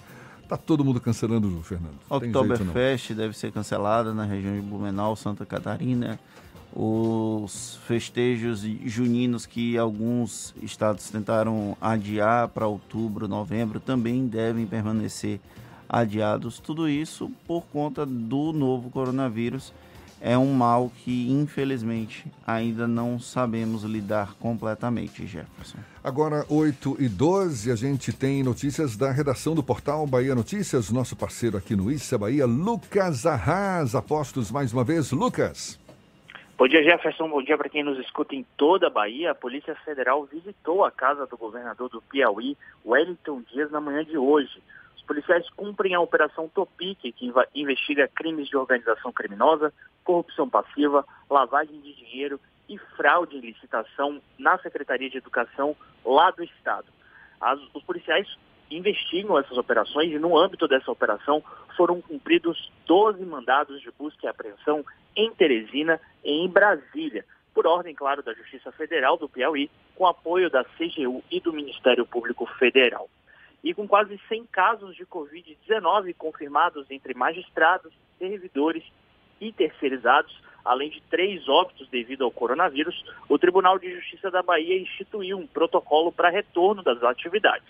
Essas atividades vão voltar de forma gradativa, e o retorno está previsto para ocorrer em setembro deste ano. A primeira medida é a promoção do home office sempre que possível, como já prevê o Conselho Nacional de Justiça. Lembrando que o teletrabalho lá no tribunal foi instituído em março, quando ocorreram os decretos para manter o distanciamento social. Os servidores e magistrados infectados pela Covid não poderão ser estigmatizados ou discriminados, de acordo aí com essa portaria publicada pelo TJ. Eu sou Lucas Arraes, falo direto da redação do Bahia Notícias para o programa Isso é Bahia. É com vocês aí no estúdio.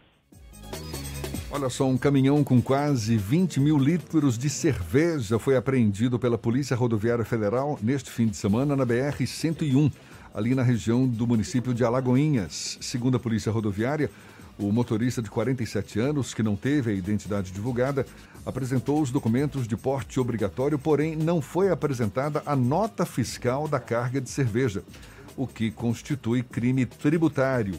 A mercadoria foi encaminhada para a Secretaria de Fazenda Estadual para os procedimentos administrativos, o que inclui pagamento do imposto sonegado e multas. E olha só, Jefferson, a Polícia Militar interrompeu ontem três festas que estavam acontecendo em Vila de Abrantes, na Orla de Camaçari. Aglomerações são proibidas por decretos do município devido à pandemia do novo coronavírus. Segundo a Secretaria de Segurança Pública, em um dos imóveis, a PM encontrou 20 pessoas fazendo uso de bebidas alcoólicas e ouvindo som em alto volume.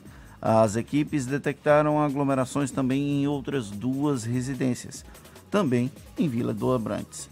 Durante a fiscalização, sete estabelecimentos que descumpriam decretos municipais acabaram notificados. Gente sem noção, sem consciência, tenha dó. Agora, 8h15, a gente começa nosso giro pelo interior do estado com os nossos correspondentes. Primeiro, Marcos Canguçu fala de Jequié.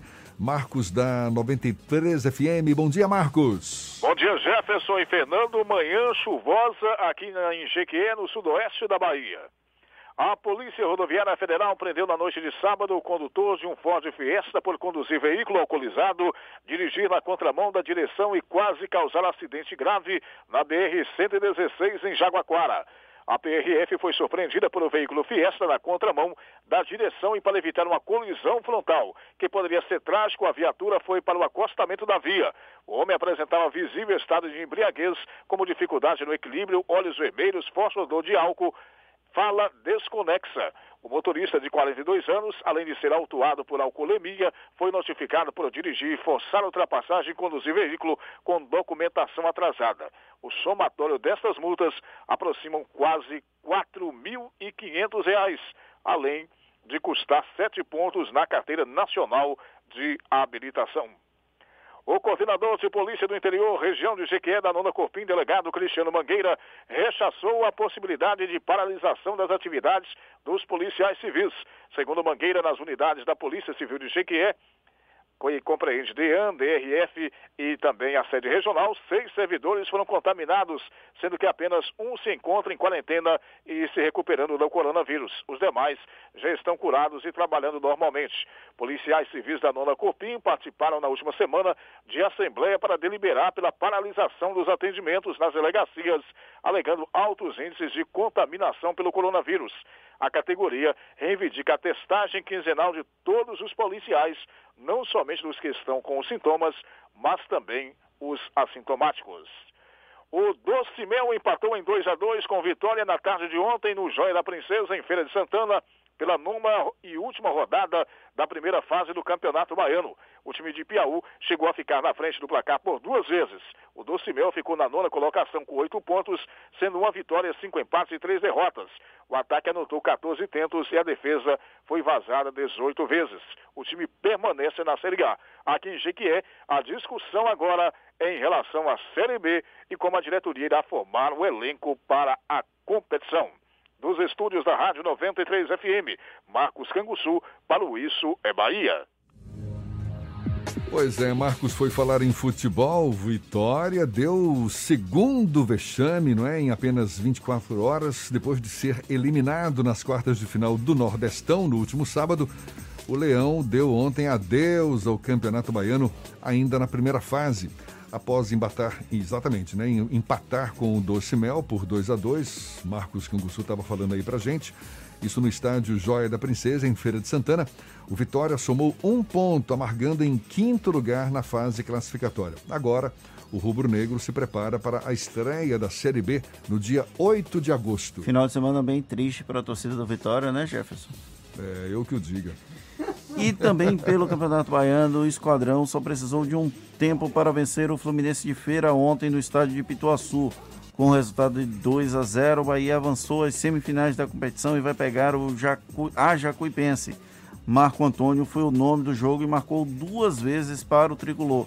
O Bahia também venceu o time do Botafogo da Paraíba no sábado por 3 a 1 e garantiu presença na próxima fase da Copa do Nordeste. E a nona rodada do Campeonato Baiano, que ocorreu ontem, definiu quem são as equipes que vão disputar as semifinais do torneio estadual. O Bahia, Atlético de Alagoinhas, Juazeirense e Jacuipense ocupam as quatro primeiras colocações da tabela e passaram para a próxima fase da competição. Portanto, parabéns aí ao Bahia, Atlético de Alagoinhas, Juazeirense e Jacuipense. 8 e 19, vamos agora para o norte da Bahia, vamos para Paulo Afonso, Zuca, da Cultura FM. É quem fala conosco, tem as notícias da região. Bom dia, Zuca. Bom dia, Jefferson. Bom dia, Fernando. Bom dia a toda a equipe do programa Isso é Bahia. É, que a semana possa ser positiva e cheia de vitórias para todos nós. Falamos aqui da capital da energia elétrica, cidade polo da décima região baiana. Final de semana com muita movimentação, é, ocorrências na área policial.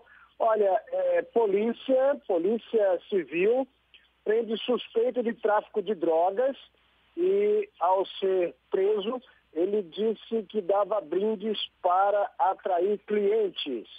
Homem é preso após ameaçar a mãe e o irmão com facão aqui na capital da energia elétrica. Duas ocorrências registradas pela Polícia Rodoviária Federal, que faz eh, o policiamento na BR-110 aqui nesta nossa região.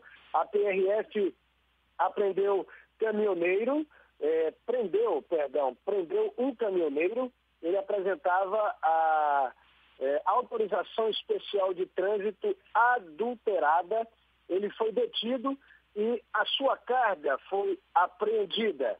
Quadrilha envolvida em roubo de carga foi presa aqui também na capital da energia elétrica.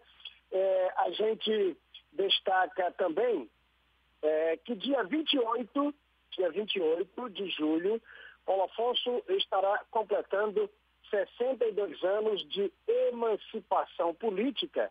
A programação já vem acontecendo desde a semana passada, são programações, eh, algumas virtuais, eh, outras são eh, desfiles né, de, de, de bandas musicais, marciais pelo centro da cidade, seguindo todos os trâmites de, de, de proteção para os músicos, distanciamento. É uma comemoração é, dos 60, 62 anos de Paulo Afonso de uma forma diferenciada. Olha, a partir do dia 29 até o dia 12 de agosto, um decreto municipal da Prefeitura de Paulo Afonso publicado na, na última, na última sexta-feira, fará com que Paulo Afonso tenha 15 dias de toque de recolher, das 20 às 5 da manhã, do dia 29 ao dia 12 de agosto, e durante o dia só estarão funcionando estabelecimentos eh, comerciais considerados essenciais neste período de pandemia. Tudo isso porque a cidade, ao longo eh, desta luta contra o coronavírus, já registrou 333 eh, casos confirmados, destes 161 considerados clinicamente recuperados. Paulo Afonso hoje tem 883 pacientes sendo monitorados pela Secretaria Municipal de Saúde e, ao longo desta pandemia, 15 óbitos já foram registrados aqui para Paulo Afonso. O hospital eh, de urgência Covid, eh, que funciona aqui em Paulo Afonso, e tem apenas quatro leitos de UTI, ele está com a sua capacidade eh, lotada 100%. Nós já temos informações do secretário estadual de saúde, eh, o doutor Fábio Vilas Boas, que o hospital do bairro Tancredo Neves, que recebe uma unidade de UTI com 10 leitos, foi entregue recentemente pelo governador Rui Costa eh, em solenidade diferenciada. Estes 10 leitos de UTI, que foram preparados para outras enfermidades, serão utilizados para, eh, infelizmente, a Covid. Lembrando que eh, Paulo Afonso é um polo de toda essa nossa décima região, além de fazer divisas com eh, estados como Pernambuco, Sergipe e Alagoas. Portanto, são informações destas últimas 48 horas, né, fim de semana aqui em Paulo Afonso e o por vir durante esta semana de comemoração dos 62 anos da capital da energia elétrica. Antônio Carlos Zucca, Rádio Cultura de Paulo Afonso, para o programa Isso é Bahia. Notícias divulgadas na primeira hora do programa de hoje, que a gente resgata agora para você. A Bahia teve 1.780 novos casos da Covid-19 e 42 novas mortes provocadas pela doença, segundo a Secretaria Estadual da Saúde. O número de casos da doença no estado sobe agora para mais de 148 mil e o de mortes para 3.182. 131 mil pessoas estão recuperadas da doença. Em relação à taxa de ocupação dos leitos de UTI adulto na Bahia, 76% estão ocupados. Em Salvador, de acordo com a CESAB, os leitos de UTI adulto estão com 72% de ocupação, leitos, no caso, destinados a pacientes com Covid-19. O Brasil soma mais de 87 mil mortes provocadas pelo novo coronavírus e mais de 2 milhões e 400 casos confirmados da doença. Nas últimas horas foram 555 óbitos e mais de 24 mil novas pessoas infectadas. Mais de um milhão e meio de pessoas já se recuperaram da doença. E atenção, você motorista, a cobrança pelo estacionamento em vagas Zona Azul aqui em Salvador vai ser retomada hoje. O pagamento, a gente lembra, estava suspenso desde o mês de março como medida de combate ao novo coronavírus. Em Feira de Santana, autoescolas, cursos profissionalizantes e escolas de idioma retomam as aulas práticas também a partir desta segunda. Segundo o decreto publicado no Diário Oficial do município, foi definida uma série de exigências para a retomada das atividades. Todos os estabelecimentos liberados para funcionamento presencial devem disponibilizar álcool em gel aos seus clientes e equipamentos de proteção individual aos funcionários, além de evitar aglomerações. E a partir de agosto, Salvador vai ganhar mais conectividade com as várias cidades do Nordeste. A Azul Linhas Aéreas anunciou novas frequências interligando Vitória da Conquista, Ilhéus, Porto Seguro e a capital baiana a importantes cidades brasileiras. E a Gol Linhas Aéreas também anunciou que no final de agosto vai retomar mais voos regionais e que vai ter sete rotas do Nordeste conectando o Aeroporto Internacional de Salvador com cidades como Maceió, Aracaju, Vitória da Conquista, Porto Seguro, Ilhéus e Barreiras. Agora, 8h27, a gente faz um rápido intervalo e volta já já aqui pela Tarde FM. Você está ouvindo Isso é Bahia.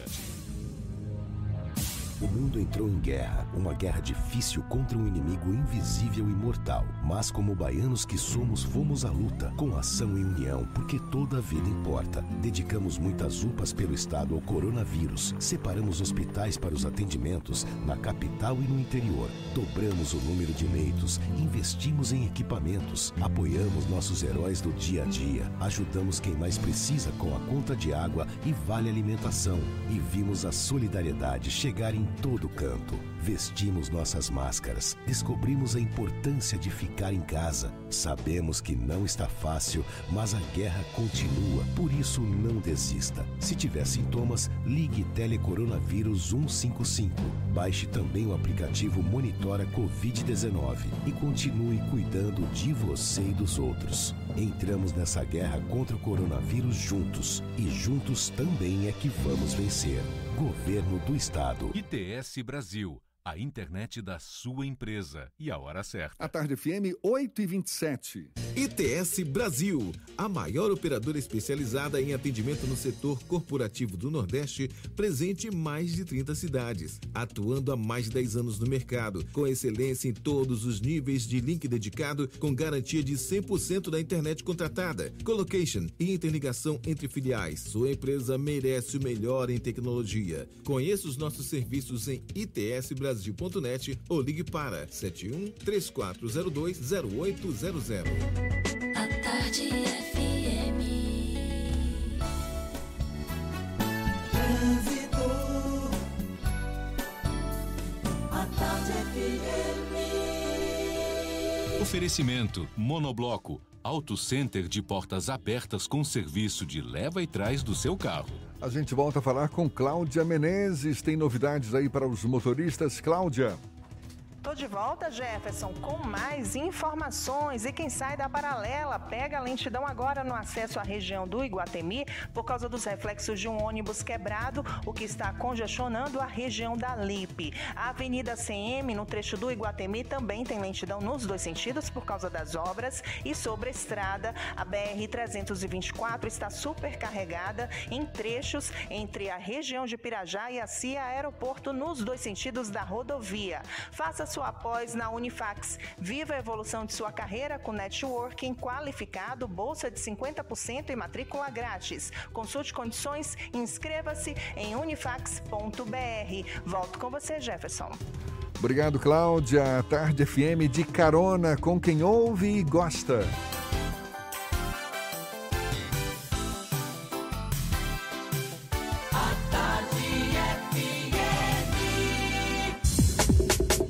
Voltamos a apresentar Isso é Bahia. Um papo claro e objetivo sobre os acontecimentos mais importantes do dia. Um dos setores mais afetados pela pandemia do novo coronavírus é o turismo, que tenta se reerguer, sobretudo aqui na Bahia, que é um dos principais destinos turísticos do país. Olha só, uma estimativa divulgada pela ONU, a Organização das Nações Unidas, revela que as restrições impostas pela pandemia devem provocar nos próximos meses perdas que oscilam de 1 a 3 trilhões de dólares para o turismo e setores relacionados em todo o mundo. E aqui na Bahia, quais são os impactos, o que se projeta de agora em diante para esse setor? A gente vai saber mais detalhes conversando agora com o secretário estadual de Turismo, secretário de Turismo do Estado da Bahia, Fausto Franco, nosso convidado. Seja bem-vindo. Bom dia, secretário. Olá, Jefferson. Olá, Fernando. Prazer enorme falar com vocês. Começando a semana conversando com a rádio à tarde. À tarde. Bom, os impactos são, são terríveis, né? A gente acabou de fazer uma pesquisa, divulgamos aí essa semana, onde a gente confirma o que a gente já, já sabia. Cerca de 80, e quase 85% das atividades ligadas ao setor é, foram suspensas, né? 85% é, das atividades. 85%, né? 90% tiveram redução de faturamento. 90%? 55% de desempregos no setor. É uma situação então, complicada. São números alarmantes, né? Tem o, o, uma, uma estimativa de, de, prejuízo em termos financeiros? O que, que representa isso para a Bahia, secretário? Ainda não, porque eles não param de acontecer. Porque a gente teve, a gente não teve o São João, nós não tivemos o mês de julho, que é um mês muito forte no futuro das férias é, do meio do ano, principalmente no Rio de São Paulo, que é, é grandes emissores de turistas para cá, para o estado, né? E toda a perspectiva aí de segundo semestre, ela está toda modificada. Eu já ouvi de representantes do setor turístico, setor empresarial, que esse ano de 2020 é, é considerado um ano perdido e que possivelmente grande parte de 2021 também. O senhor concorda com essa avaliação? Infelizmente sim. E, e lhe digo mais, Jefferson, a perspectiva de retomada é, em torno de 2023, por vários motivos, né? Inclusive, é, o mundo né, se transformou rapidamente em virtude da pandemia e o, a malha aérea, que é indispensável para o fluxo turístico, ela toda está sendo modificada, porque o turismo de negócios, em virtude das teleconferências, ele vai mudar. Se a gente tinha 20 voos por dia Salvador-São Paulo, a gente vai passar a ter 10 voos por dia.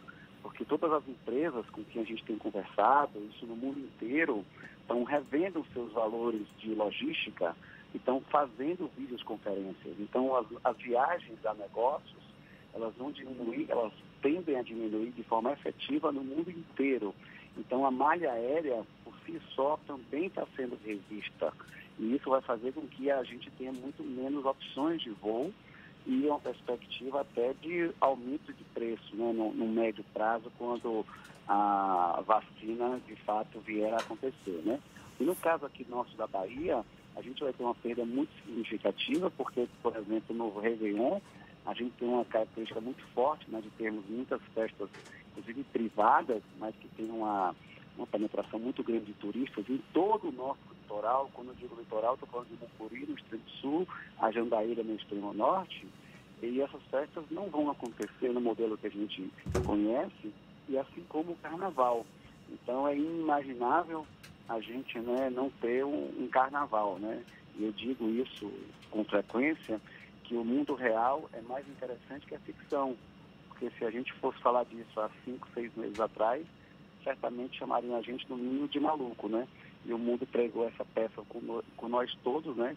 E ninguém estava preparado para isso, o setor público, o setor privado com uma pandemia dessas características, vide como foi Nova York, como foi a Europa, é, o caos médico das pessoas, né? O primeiro impacto que foi esse vírus assustador e a gente aqui no Brasil já há mais de quatro meses passando pelo isolamento social em diferentes níveis e ainda com as perspectivas muito incertas até, até termos de fato uma vacina. Secretário, como é que está a interlocução da, do governo do estado com o setor do turismo? Vocês têm mantido diálogo permanente? Existe alguma perspectiva de apoio ou incentivo do ponto de vista econômico por parte do governo do estado para esses segmentos?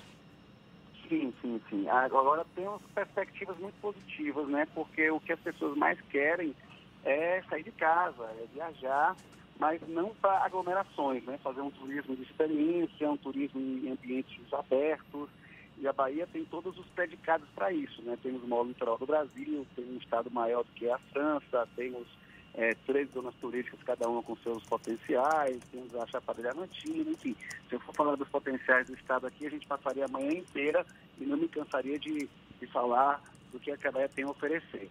Mas é um setor que, de fato, foi muito impactado e a volta à normalidade vai demorar muito. Então a gente tem que se adaptar a esse novo normal, né, como estão chamando aí, porque enquanto tiver, não tivermos a vacina, a gente vai ter que viver com isso. O governo do estado está criando uma grande campanha publicitária para essa retomada, porque o que as pessoas mais vão querer é, saber é a preocupação sanitária desses lugares, ou seja, é, como é que os destinos estão cuidando dessa preocupação de saúde. Eu, para vocês terem uma ideia, eu tive uma reunião há, há uns 15 dias atrás com a grande operadora de São Paulo, que me questionou a questão hospitalar em Porto Seguro, que era algo até então que ninguém se preocupava, nem eu nem vocês, quando íamos viajar, queria saber se tal destino tinha hospitais ou não tinha hospitais. E isso é uma preocupação que agora é inerente a todos. E graças a Deus, nesse quesito, a Bahia é um estado relativamente bem servido, se comparado até outros, com a questão hospitalar.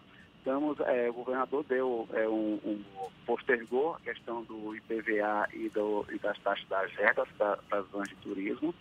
Te, teve um lançamento há cerca de 30 dias atrás de um crédito de 32 milhões de reais para o, para o setor.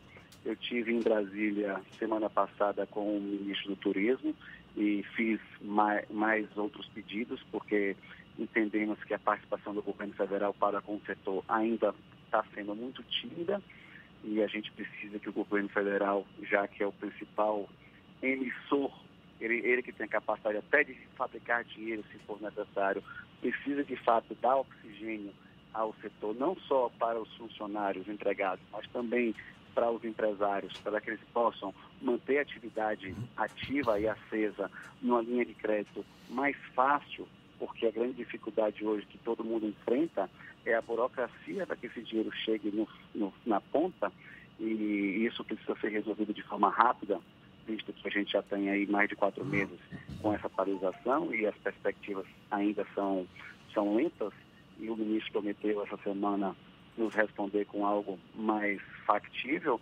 e a prorrogação da, da suspensão do, da, dos empregos, já que a medida provisória vence essa semana e se isso não for renovado, realmente a perspectiva de desemprego vai ser maior, isso não só no turismo, mas em outros setores.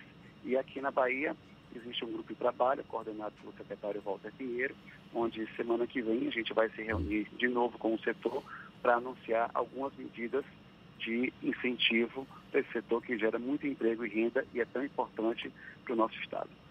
Secretário, que tipo de iniciativa estaria sendo articulada pelo governo ou que o governo tenha é, conhecimento em relação a, a, nessa, nessa interlocução com o setor privado, no sentido de garantir segurança para os turistas na medida em que a atividade comece a ser retomada, não é, gradativamente. Eu te pergunto isso porque a gente sabe que é uma preocupação geral, não é, não só do Brasil, não só da Bahia, Brasil, mas países que, que têm o turismo como uma grande atividade econômica. Em Portugal, por exemplo, eu soube que é, tem uma plataforma em que estarão é, todos os, os estabelecimentos tu, turísticos de Portugal com o selo Clean and Safe, ou seja, limpo e seguro, para que o viajante possa consultar o que cada empresa está fazendo, também para alertar o governo é, se houver algum tipo de problema.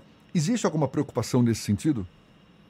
100%, 100%. Como eu falei no começo, a preocupação sanitária é algo imprescindível que vai fazer com que os estados e destinos que fizerem isso de forma melhor vão se destacar, porque o que nós entendemos é que deu uma zerada de forma geral o turismo. Então, um estado que vendia mais do que o outro não necessariamente vai continuar vendendo. Um estado que tinha mais voos do que o outro não necessariamente vai continuar tendo mais voos. Então, a Bahia, pela sua localização geográfica, e o que a gente também percebe, que as pessoas, no primeiro momento, vão querer fazer viagens mais regionais, viagens com a família, viagens mais curtas e viagens de carro, tendem a se dar melhor. E a Bahia, nesse, nesse aspecto, também é protagonista, visto que a gente está praticamente ali no meio do Brasil, e nós somos o único estado da federação que faz divisa com mais oito estados. E, e, e, por característica, metade do fluxo turístico que nós tínhamos antes da pandemia já era feito pelos próprios baianos. Então nós vamos enaltecer essa, essa particularidade dos próprios baianos visitarem o Estado. A gente conhece milhões de pessoas que já visitaram diversos países e nunca foram na Chapada Diamantina, nunca foram em Paulo Afonso, nunca foram em Mangue Seco. E agora é a oportunidade de fazer esse turismo seguro e enaltecendo essa preocupação sanitária. E eu acho que a gente tem que uniformizar esse discurso, porque se cada um é, falar de uma forma, a tendência de de passar uma certa insegurança passa a ser maior. Então, se a gente uniforma o discurso junto com os municípios de que a gente tem uma uniformidade nesse critério de segurança sanitária e com uma boa ação de marketing que pegue na emoção, que pegue no sentimento, porque a Bahia ela é tão especial, ela é tão diferenciada e nós bem sabemos que é, a gente tem tudo para, de fato, sermos protagonistas num setor que foi muito atingido, é verdade, mas ao mesmo tempo tem uma capacidade, sim, de se reerguer e de retomar mais rapidamente do que outros setores. Mas pensa-se em oferecer algum tipo de ferramenta para que o visitante possa consultar o nível de segurança que ele vai encontrar aqui na Bahia? Sim, sim, sim. Através de um aplicativo onde o próprio consumidor vai alimentando as informações, visto que o consumidor relatando o que ele passa vai passar muito mais credibilidade do que se for o empreendimento ou o próprio governo fazendo isso. Isso dá muito mais credibilidade a quem estiver acompanhando o desenrolar dos fatos. É um aplicativo que está sendo está sendo, tá sendo feito através de uma, da, de uma agência de publicidade que atende a, a nós do estado. Secretário, o senhor citou muito a questão do turismo interno como uma das grandes alternativas para que essa crise seja rapidamente superada. E nós sabemos que existe uma dificuldade muito grande da comunicação. O senhor citou uma campanha publicitária que está em processo de desenvolvimento, mas para além dessa campanha publicitária, existem alternativas que a Secretaria de Turismo tem conversado com o setor de turismo para tentar, de alguma forma, impulsionar esse turismo interno aqui no estado? Sim, o tempo inteiro. A gente tem conversado muito com as, entidades de classe. As entidades de classe, na nossa leitura, elas estão se fortalecendo muito nessa crise. Basta ver que o governo federal identificou somente agora que cerca de 40 milhões de brasileiros não estavam em vista nenhuma e eram autônomos 100% e evidentemente que uma parte desses eram do segmento turístico e muitos deles agora estão fazendo todos os cadastros, até porque para você ter qualquer tipo de, tipo de ajuda, seja financeira, seja institucional, você precisa estar associado a algum tipo de, de, de entidade de classe e essas entidades de classe, sejam de hotéis, sejam de bares, sejam de restaurantes, sejam de agentes de viagem, é, elas têm sido o, o, canal mais próximo e a gente também tem trabalhado com as câmaras técnicas que representam os municípios dentro das 13 zonas turísticas. E com isso a comunicação tem sido mais eficaz e sem grandes ruídos. E como o Estado também é muito grande, existem diferenças culturais, sociais e econômicas dentro do, dentro do Estado, naturais também, e isso a gente consegue tratar isso de forma mais heterogênea e com isso, com mais eficácia, a gente consegue ter as respostas de forma mais é, rápida. Secretário Fausto Franco, muito obrigado. Secretário de Turismo do Estado da Bahia, conversando conosco aqui no Issa Bahia. Muito obrigado pela sua disponibilidade obrigado, e um obrigado, bom dia. Obrigado a todos os ouvintes. Parabéns aí pela liderança de vocês aí, que eu também sou um dos ouvintes que fazem vocês serem em primeiro lugar nesse público lá do nosso estado, viu? Maravilha, muito obrigado. E essa conversa vai estar disponível sim, logo mais nos nossos canais no YouTube, Spotify, iTunes e Deezer. 8h45 na tarde FM. Você está ouvindo Isso é Bahia. E continuando a pauta da última quarta-feira, agora vamos falar sobre o curso de medicina. Está aqui com a gente a coordenadora do Laboratório de Anatomia Humana da Unime, Simone Cuco, para bater um papo sobre esse tema tão importante. Bom dia, Simone, tudo bem? Só depois de formado é que um aluno de medicina pode ingressar na área e contribuir para melhorar a saúde do país? No curso de medicina da Unime, o acadêmico é encorajado a praticar o atendimento a quem precisa, até como parte de atividades obrigatórias, que contam como horas de estágio. Por exemplo, Existem convênios entre a Unime e diversas clínicas e hospitais para que os acadêmicos possam atender a população, sempre sob orientação e supervisão de médicos experientes. Nossos alunos também fazem parte da sala de espera das unidades básicas de saúde sob a supervisão de professores médicos.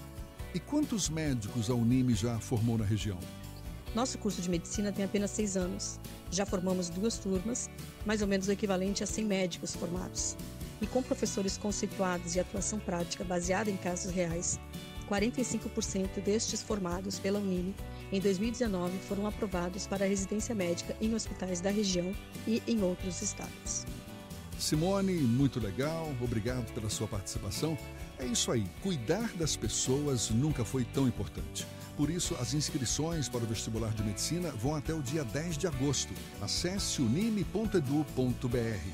Unime Todo dia é dia de acreditar. Assembleia Legislativa da Bahia. Plantão permanente contra o coronavírus. Aprovando o pagamento de três meses de água para mais de 233 mil famílias. Desburocratizando os processos de compra de aparelhos e materiais de saúde. Garantindo auxílio às famílias dos profissionais de saúde que perderam a vida contaminados. Ampliando prazos de pagamento das dívidas do Estado para direcionar recursos ao combate. Juntos, Juntos vamos fazer, valer, valer a nossa, nossa força, força e vencer o coronavírus. Alba. Assembleia Legislativa da Bahia. Voltamos a apresentar Isso é Bahia. Um papo claro e objetivo sobre os acontecimentos mais importantes do dia.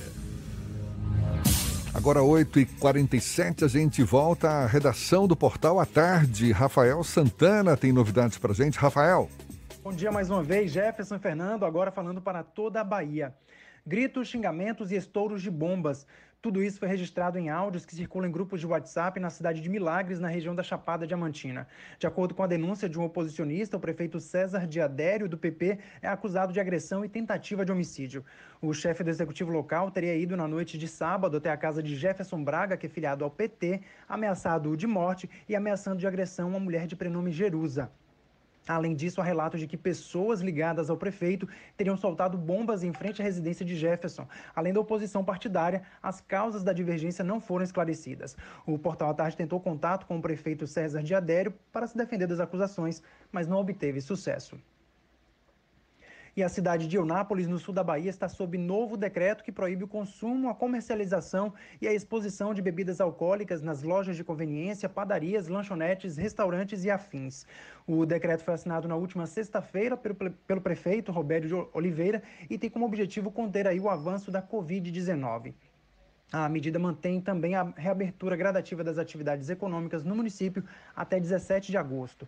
Também está mantido o toque de recolher entre 8 e meia da, da noite e 5 horas da madrugada e a multa pelo não uso de máscara de proteção individual.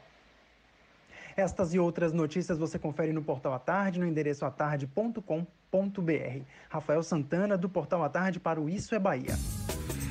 Olha só, cinco tartarugas foram encontradas mortas no litoral de Uruçuca e Ilhéus, no sul da Bahia, neste fim de semana, na verdade, entre sexta-feira e ontem, segundo o projeto Amar, que faz o monitoramento de praias da região. Das cinco tartarugas, duas morreram por causa de rede de pesca, uma teve o material coletado para investigação e as outras duas não tiveram as causas identificadas por causa do avançado estado de decomposição dos corpos. Segundo informações do Projeto Amar, já são 86 tartarugas marinhas mortas no litoral sul da Bahia e outros 109 animais marinhos este ano. O presidente Jair Bolsonaro foi denunciado por crimes contra a humanidade e genocídio no Tribunal Penal Internacional, com sede em Haia.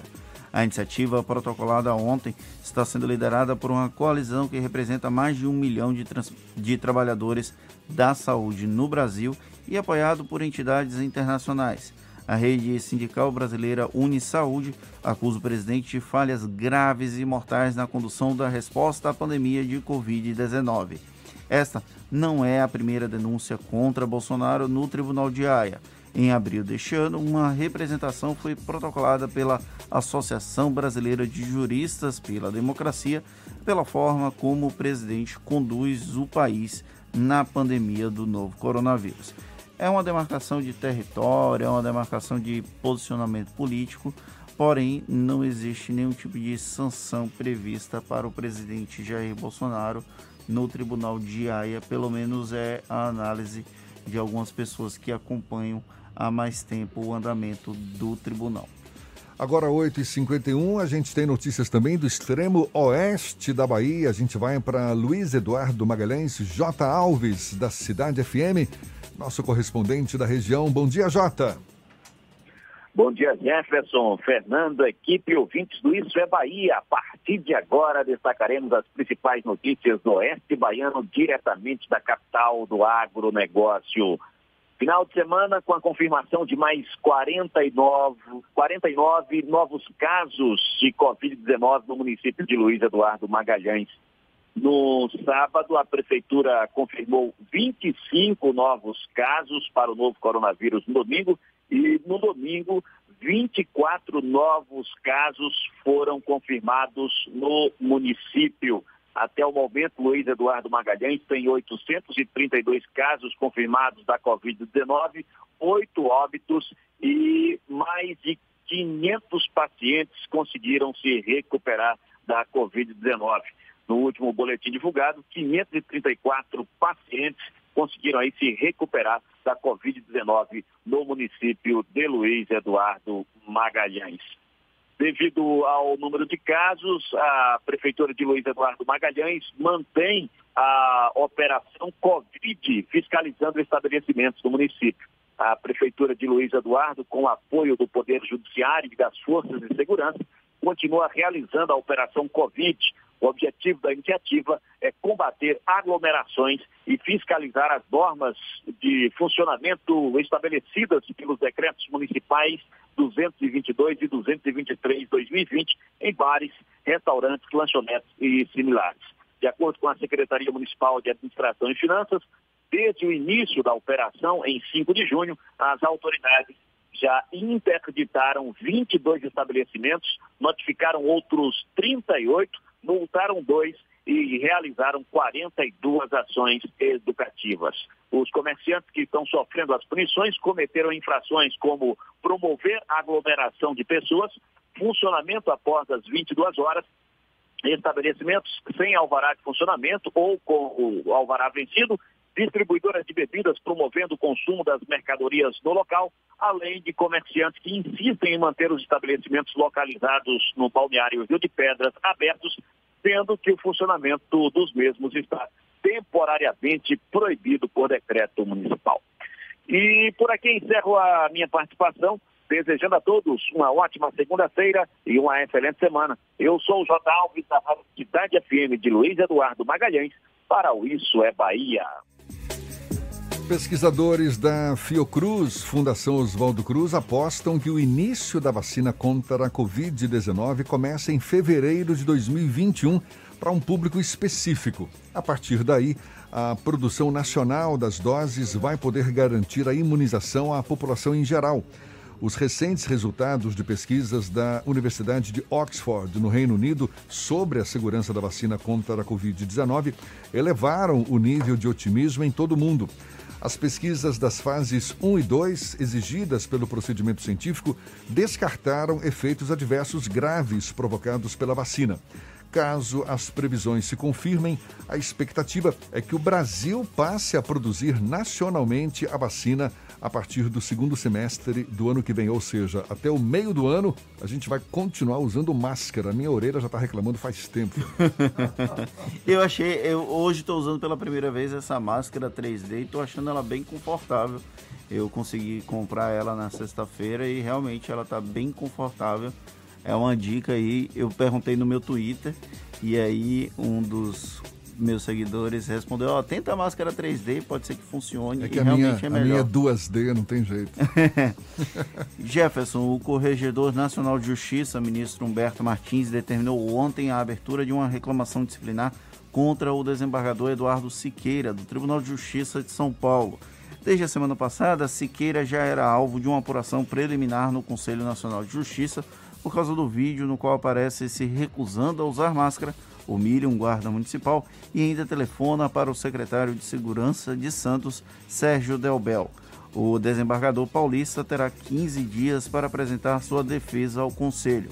Para o corregedor, Siqueira pode ter ferido a lei orgânica da magistratura, o Código de Ética da Magistratura e ainda a lei de abuso de autoridade e cometido desacato à autoridade. Que você vergonha. sabe com quem você está falando é uma das perguntas mais constrangedoras que às vezes somos obrigados a escutar. Agora 8h56, a gente vai para Itororó. Maurício Santos, da Itapuí FM, tem as notícias da região. Bom dia, Maurício. Bom dia, Jefferson. Bom dia, Fernando. Bom dia para todos do Isso é Bahia. Bom dia para toda a Bahia. Falando aqui de Itororó, a capital da carne de sol, vamos com notícias da nossa região aqui do Médio, Sudoeste. E infelizmente a notícia que trazemos hoje é uma notícia triste, devido aí a um grave acidente que aconteceu ontem no, na tarde de domingo entre a cidade de Itororó e a cidade de Itapetinga. Um grave acidente ocorrido no final da tarde de ontem, domingo, na BA 263, entre Tororó e Itapetinga, deixou uma vítima fatal e dois homens feridos, um deles com gravidade. A vítima fatal foi identificada como Tiago Alves. Era morador do distrito de Bandeira do Colônia, distrito esse que faz divisa aqui com a nossa cidade de Itororó. Ele trabalhava em Tororó no Mercadinho Júlia. Um dos homens que, o, os homens que ficaram feridos foram removidos pelo SAMU de Itororó para o Hospital Cristo Redentor em Itapetinga. O motorista do Palio foi identificado como Bruno Alves e sofreu escoriações. Já o ocupante do Fiat Estrada foi socorrido e teve fratura em uma das pernas. O veículo em que os dois estavam, o Fiat Palio, colidiu frontalmente com uma estrada na cidade de Itapetinga, no trecho próximo ao calcário da DIO. Esse acidente trouxe uma comoção muito grande aqui para a nossa cidade de Itororó e também para o distrito de Bandeira do Colônia e também nas redes sociais, tanto nos grupos de WhatsApp como no Facebook, porque o jovem era uma pessoa muito querida, né, muito querida aqui na cidade de Itororó e também no distrito de Itapetinga. Ele deixa a esposa e um filho de três meses. Jefferson, Fernando, esse foi o nosso giro de notícias aqui na nossa cidade, nossa região aqui de Itororó. Agora é com vocês, bom dia.